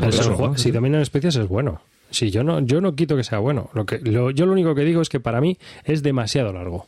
O sea, mm, un juego con ese caos y ese azar, cuatro horas, o sea, no lo juego, prefiero jugar a otra cosa. Ya he jugado al digo. talismán. O sea, ya he- me, me he perdido cinco horas jugando al talismán como un cabrón para caer en el pozo de la desesperación. O bueno, tirarte cinco horas jugando al Decen también te pueden matar directamente. ¿eh? Yo por lo menos directamente me suicido. Tiro un dado, me muevo tres, le doy con el arco, me quito dos flechitas, venga ya, hombre. Bueno, el, de el Decen, yo, yo jugué un poco con mi hermano y es que, o sea, nos, nos movimos una habitación, una habitación nada más. Hombre, Que- eso, dicen que eso lo- en la segunda edición lo han arreglado bastante, ¿eh? Sí, eso dicen. Yo estoy muy interesado en jugar al Descent, que nunca lo he probado. Pero vamos, yo la segunda edición sí que la echaría un tiento bastante más serio, porque la primera sí que eh, como que era todo muy pesado, pero dicen que esta segunda es bastante todo bastante más ágil, que lo han agilizado todo. Entonces no te puedo decir si Bueno, se compra el kit de que los conversión. 80 euros que se ha gastado, que no. Ah, bueno, si hay un kit de conversión, se lo diré. Hmm. Pero, joder, es que son 80 euracos para, para tirarlo, claro. No, no, no, hay un kit de conversión, no sé lo que costará, pero hay un kit de conversión para la nueva edición. O sea que vienen las reglas. Por y 20 eso. y pico pavos. Mm. Yo digo una cosa, si un día me pierdo en unas jornadas lúdicas, nunca me busquéis en la partida del Decen, ¿vale? Ni en una habitación del Descent. nunca. Te dolió, ¿no? O, Clint, o todo lo que tenga que ver con Terrinoz. Clint, perdona, si- si- perdona, perdona, si, Clint, no te, no, no te, no te engañes, o sea, si te pierdes en una partida, en, una- en unas jornadas, no te vamos a buscar. ni en el Dercen, ni en el baño, ni en ningún lado. O sea, nos vamos a alegrar. Me- estaré quemando Terrinoz. ¿Alguna cosa que comentar? En serio. Hay que, hay que tomarse los juegos de coña un poco, tío. Sí, Terrinoz, eso sí ¿qué es verdad. eso, tío? Serio, No, a mí, a mí el mundo de. Terrino la verdad es que me saca un poco de quicio, ¿eh? Sí, porque es A una. tomar por culo dos videntes. Ya nos, ya nos han- No, vamos a ver, yo lo digo, si- yo lo hago un poco por la coña, joder, vamos a ver, que yo a mí los cubos y todas estas cosas me da igual, considérame con los eurogames, con lo que sea, que no hay que tomárselo en serio, pero coño, que somos ya mayorcicos, ¿de dónde? Yo saco esto delante de, de familias, de viene una pareja a jugar con mi- con- conmigo, con mi mujer, no sé qué, no le voy a sacar un juego de ambientado en Terrinoz, me muero de vergüenza. Prefiero el Catán, saca el Catán, déjate de rollos. Pero porque tú no eres Sí, el público sí, el objetivo. Catán, que, que en, una, en una isla de esas de ahí al lado de Albacete. No te jodes. ¿Quién manda huevos? Bueno, algo que comentar aparte de, de estos dos truñacos. Inteligente. to- Todo está dicho ya. Javi, termina tú con ese restaurante Italia, que no es un truñaco que te ha gustado. Venga, a ver, cuéntanos un poco. Y ya nos vamos. Bueno, no, no. A ver, tenía por comentar, o sea, juegos que me, que me han gustado últimamente tenía varios por comentar, como el Restaurante Italia, el Rolling Fright, el Nuremberg, pero vamos, que lo podemos dejar para otra, para otra sesión. Pues lo dejamos para otra sesión, si te parece. ¿Vale? Que ya Bueno, sí, voy a dos. comentar una cosa. Venga, voy a comentar una cosita muy rápida. Eh, probé hace, hace muy poco eh, la expansión del Ladies of Troyes, del juego Troyes, que le tenía ahí. Que, lo- comento esto más que nada por la curiosidad del- de la expansión, ¿no? Que ha sido tan tan criticada por el alto precio que tiene un- para ser una expansión, ¿no? Es curioso que el juego esté, se esté vendiendo ahora por 25 27 euros y salga una expansión por casi 40 raro. A mí siempre me ha parecido raro. Sí, Clint, no me das que no con el dedo porque la expansión de Z-Man sale por 40 pavos. La alemana sale por menos. No, pero no, la francesa, yo me pillé la francesa, la de PL Games, y 16. me costó 22 pavos. Y está por 16. 26, ahora. sí. Pero la de Z-Man salió por 40 y por 36 euros cuando salió de Essen, que es una aberración. Entonces, ¿qué nos encontramos? Pues sí, viene eh, fichas para jugar un quinto jugador, viene un montón de cositas extras, eh, tableritos para poner alrededor de la muralla y más cartas. Lo que me- más me gusta es que viene más cartas. La verdad es que es una expansión que me gusta mucho para, para el Troyes y me convenció, me pareció muy buena. Mm, Anima, le das una vuelta de tuerca más al juego, porque a lo mejor si lo tienes muy quemado, pues el juego se puede quedar un poco ahí estancado. Pero creo que con esta expansión, al tener muchas más cartas, pues mm, me parece que le da una, una variedad al juego que, que antes a lo mejor pues no tenía, porque la verdad que el juego básico viene con muy poquitas, muy poquitas cartas. Mm, Yo, yo me la he comprado también, yo también soy carne de expansión, no tengo que reconocer. y lo que no la he podido probar aún, en Troyes sí que lo juego bastante así a dos, es un juego que me gusta mucho y la verdad que me lo compré fundamentalmente por la variedad de las cartas que le dan para quitar combos antiguos y para mezclar mucho más. Pero eh, leí una, reseña de en Black Meeple en lo de la ficha negra eh, y él comentaba que la expansión le había gustado precisamente el rollo de las cartas nuevas, pero el, peón este que iban dando por la muralla y los poderes esos decía que no le había mucho sentido y que no le había gustado mucho. ¿Tú lo has probado? ¿Te ha gustado ese, esa historia? Es que no lo usamos ninguno. Sí, lo usamos muy poco, lo usamos muy poquito, pero luego al final de la partida hablando dijimos, "Mm, esto hay que usarlo más. Es como todo, es que es otra cosa más que usar. Entonces ya es- estás jodido porque no te da la vida para, para todas las, las secuencias que tiene el juego, para todos los sitios donde puedes poner trabajadores y tal, como para ponerte a probar eso. Pero luego parecía bastante interesante. O a lo mejor es que juegas, juegas en modo, en modo eh, Troyes 1, no, Claro, no- Efectivamente, ese es el problema que yo le veo a, la- a- a esa parte de la expansión, es que juegas como siempre en el Troyes y pasas de eso. Entonces, a lo mejor si lo utilizas, porque los poderes que te dan son bastante potentes. Entonces, yo creo que habría que jugar con eso, tener en cuenta eso. Entonces, por eso sí que me gustó, porque le veo que, que se quedó ahí, que no lo utilizamos ninguno y creo que, que- que le podemos haber sacado bastante partido. ¿Y el dado violeta ese? Bueno, está bien para tener... Sí, es- está bien para tener un poquito menos de azar ahí para... o- Ese no, ese no te lo pueden quitar, ¿no? Es lo único que es Claro. que no te lo pueden No. quitar. que no te lo pueden quitar, pues lo tienes más seguro y te vale para cualquier cosa. Está bien. Esa, esa parte le da un poquito más de. de- o sea, a lo mejor quizá es menos exigente, ¿no? Eh, porque sabes que tienes un dado y ya cuentas con él, pero por otro lado, joder, no te pueden destrozar todos tus combos o todas tus cosas si alguien te quita todo, ¿sabes? No sé. A me gusta, a mí sí me gusta eso, tener algo que no te puedan quitar. Vamos, que me parece que es un más uno. La expansión me parece que está muy bien.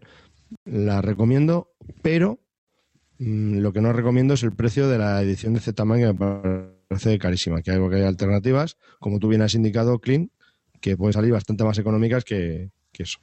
Sí, porque es, Siempre es más agradable leer las cartas en alemán que en francés que en, francés que en alemán, ¿eh? sí, es independiente del idioma, que, ¿eh? Efectivamente, que es independiente del idioma y que las cartas no tienen, salvo la iconografía, no tienen ningún mensaje. Hombre, sí, en No, vez de el, el caballero y el cavalieri, o sea, eh, será el, el, el cavalier en francés. El eh, Ritter, el Ritter en alemán.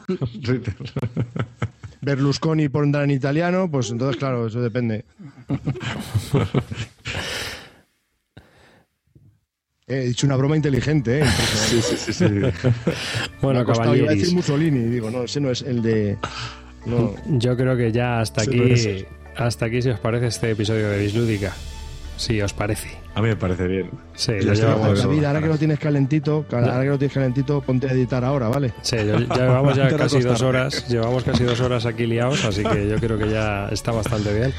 Eh, así que bueno, Después de editarlo, yo creo que da para 10 minutos, yo creo. vamos a, vamos a Editarlo, unos 10 despedirnos. si os parece. ¿De acuerdo?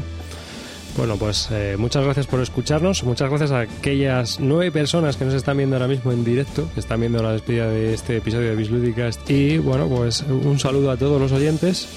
Eh, recordaos que podéis visitar nuestra página y dejar un comentario en bisludica.com. Recordaos también que podéis escribirnos un correo a bisludica.gmail.com y por supuesto hacernos cualquier consulta o comentario también en nuestros foros en bisludica.com barra foro. Eh, yo hasta aquí ya me despido, soy David Arribas y un saludo y hasta el próximo episodio. Yo soy Álvaro Cortato y también, pues eso. que lo paséis bien. Yo quería decir una cosa. eh, la gente que no se enfade con lo de Terrinos, los juegos hay que tomárselo como son, un, hobbit, una afición y hay que descojonarse de todo. Así es que tomarlo con calma, no pasa nada, Terrinos es un rollo, pero todos divertidos y a reírnos de eso. Adiós. Pues nada, yo, yo Calvo también me despido con la tontería mía habitual y pues nada, que muchas gracias por estar ahí, por aguantarnos, que la verdad que te es de alucinar y nada, nos vemos en una en otra ocasión. Un saludo.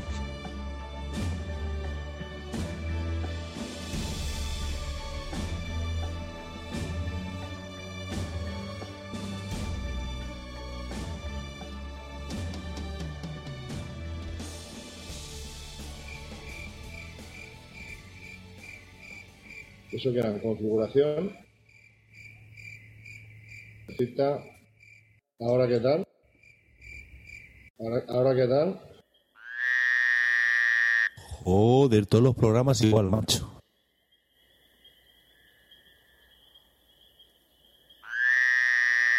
Un poco profesional eres, tío. Dedícate a otra cosa, macho. La hostia. Que para esto no te pagan, tío. Ale, O sea, dedícate al ciclismo que se te da. Eh, Hemos, hemos estado haciendo pruebas y ya, ya me hice los sonidos. y Es que estoy- Porque me he dado cuenta ahora que se está hablando de, de seguido y digo, uy, esa voz no es David, eh, David, expúlsalo del programa. a tomar por culo, calvo. Mira en el panel de control ese de audio, eh, tus rollos La tela. reproducción, altavoces, el Realtek. ¿Cuál tiene que ser el audio? Es la entrada, no los altavoces. Grabar. Con micrófono Realtek. Pollas. ¿Y esto cómo lo vas a solucionar, tío? ¿Va? Luego vas a Lo editar, quitar esto y al ponerlo USB. otro. Ahora, nena, Ah. te estoy poniendo Pinocho, ¿eh? Igualito, ¿eh? Mucho mejor. Dios, qué voz. Mm. Madre Oye, mía. que no os oigo. Sí, ahora- ahora- no nos oyes. Ahora no soy el idiota. Que no os oigo. Qué desastre de, de grabación de vídeo, fíjate. Y nosotros en Hola. directo. que alguien me hable. Es que te, si te, se te oye, ¿no? ¿Te nos oyes? Nos oyes. Yo no sé si lee el chat el tío, ni siquiera lee el chat. Joder, qué fuerte. A ver, espérate. Voy a por el teléfono. Mientras David habla con el teléfono, vamos a seguir hablando Clint y yo, ¿no? Para que... Pero escucha, esto, esto se supone que estaba en directo, ¿no? Me está dando mucha vergüenza, ¿eh? Mucha vergüenza. Pero, macho, tío, de verdad, de verdad. Es que la Así demuestra, así demuestra cómo somos, tío. Somos lo peor. Se va a caer. se- vamos, vamos. Nos van a bajar de un altar. Se pensaban que éramos unos profesionales.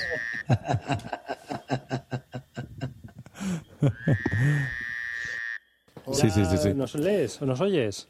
Sí, te leo, No- pero... no me oyes. pero- No. Mira a verle la... A ver, Hola. A ver, ¿se- ¿me nos oyes ahora? no- No. ¿nos, oyes? Eh, ¿Nos ¿qué oyes? salidas tienes ahí? Tengo Realtek, altavoces Realtek y altavoces Pues a- a- elige otros Realtek de esos. Prueba los tres. Eh, sí, Hola, ver, hola. ahora mejor. ¿Nos oyes? ahora, ahora. Ahora te, nos oyes. ¿Y me oís a mí? Espérate, yo... Sí, te oímos perfectamente. Te Espérate que me pongo los auriculares. Te oímos, Calvo, te oímos. ¿Nos oyes todos nosotros? ¿Ya nos oyes, Javi? Se escucha desde... Oye, David, esto estaba en directo, ¿no? Sí.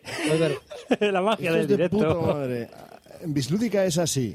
Espero que no esté viendo mi madre ni nada. Madre mía. Bueno, como no, ten- como no habrá nadie viendo, no da igual. La madre que me parió.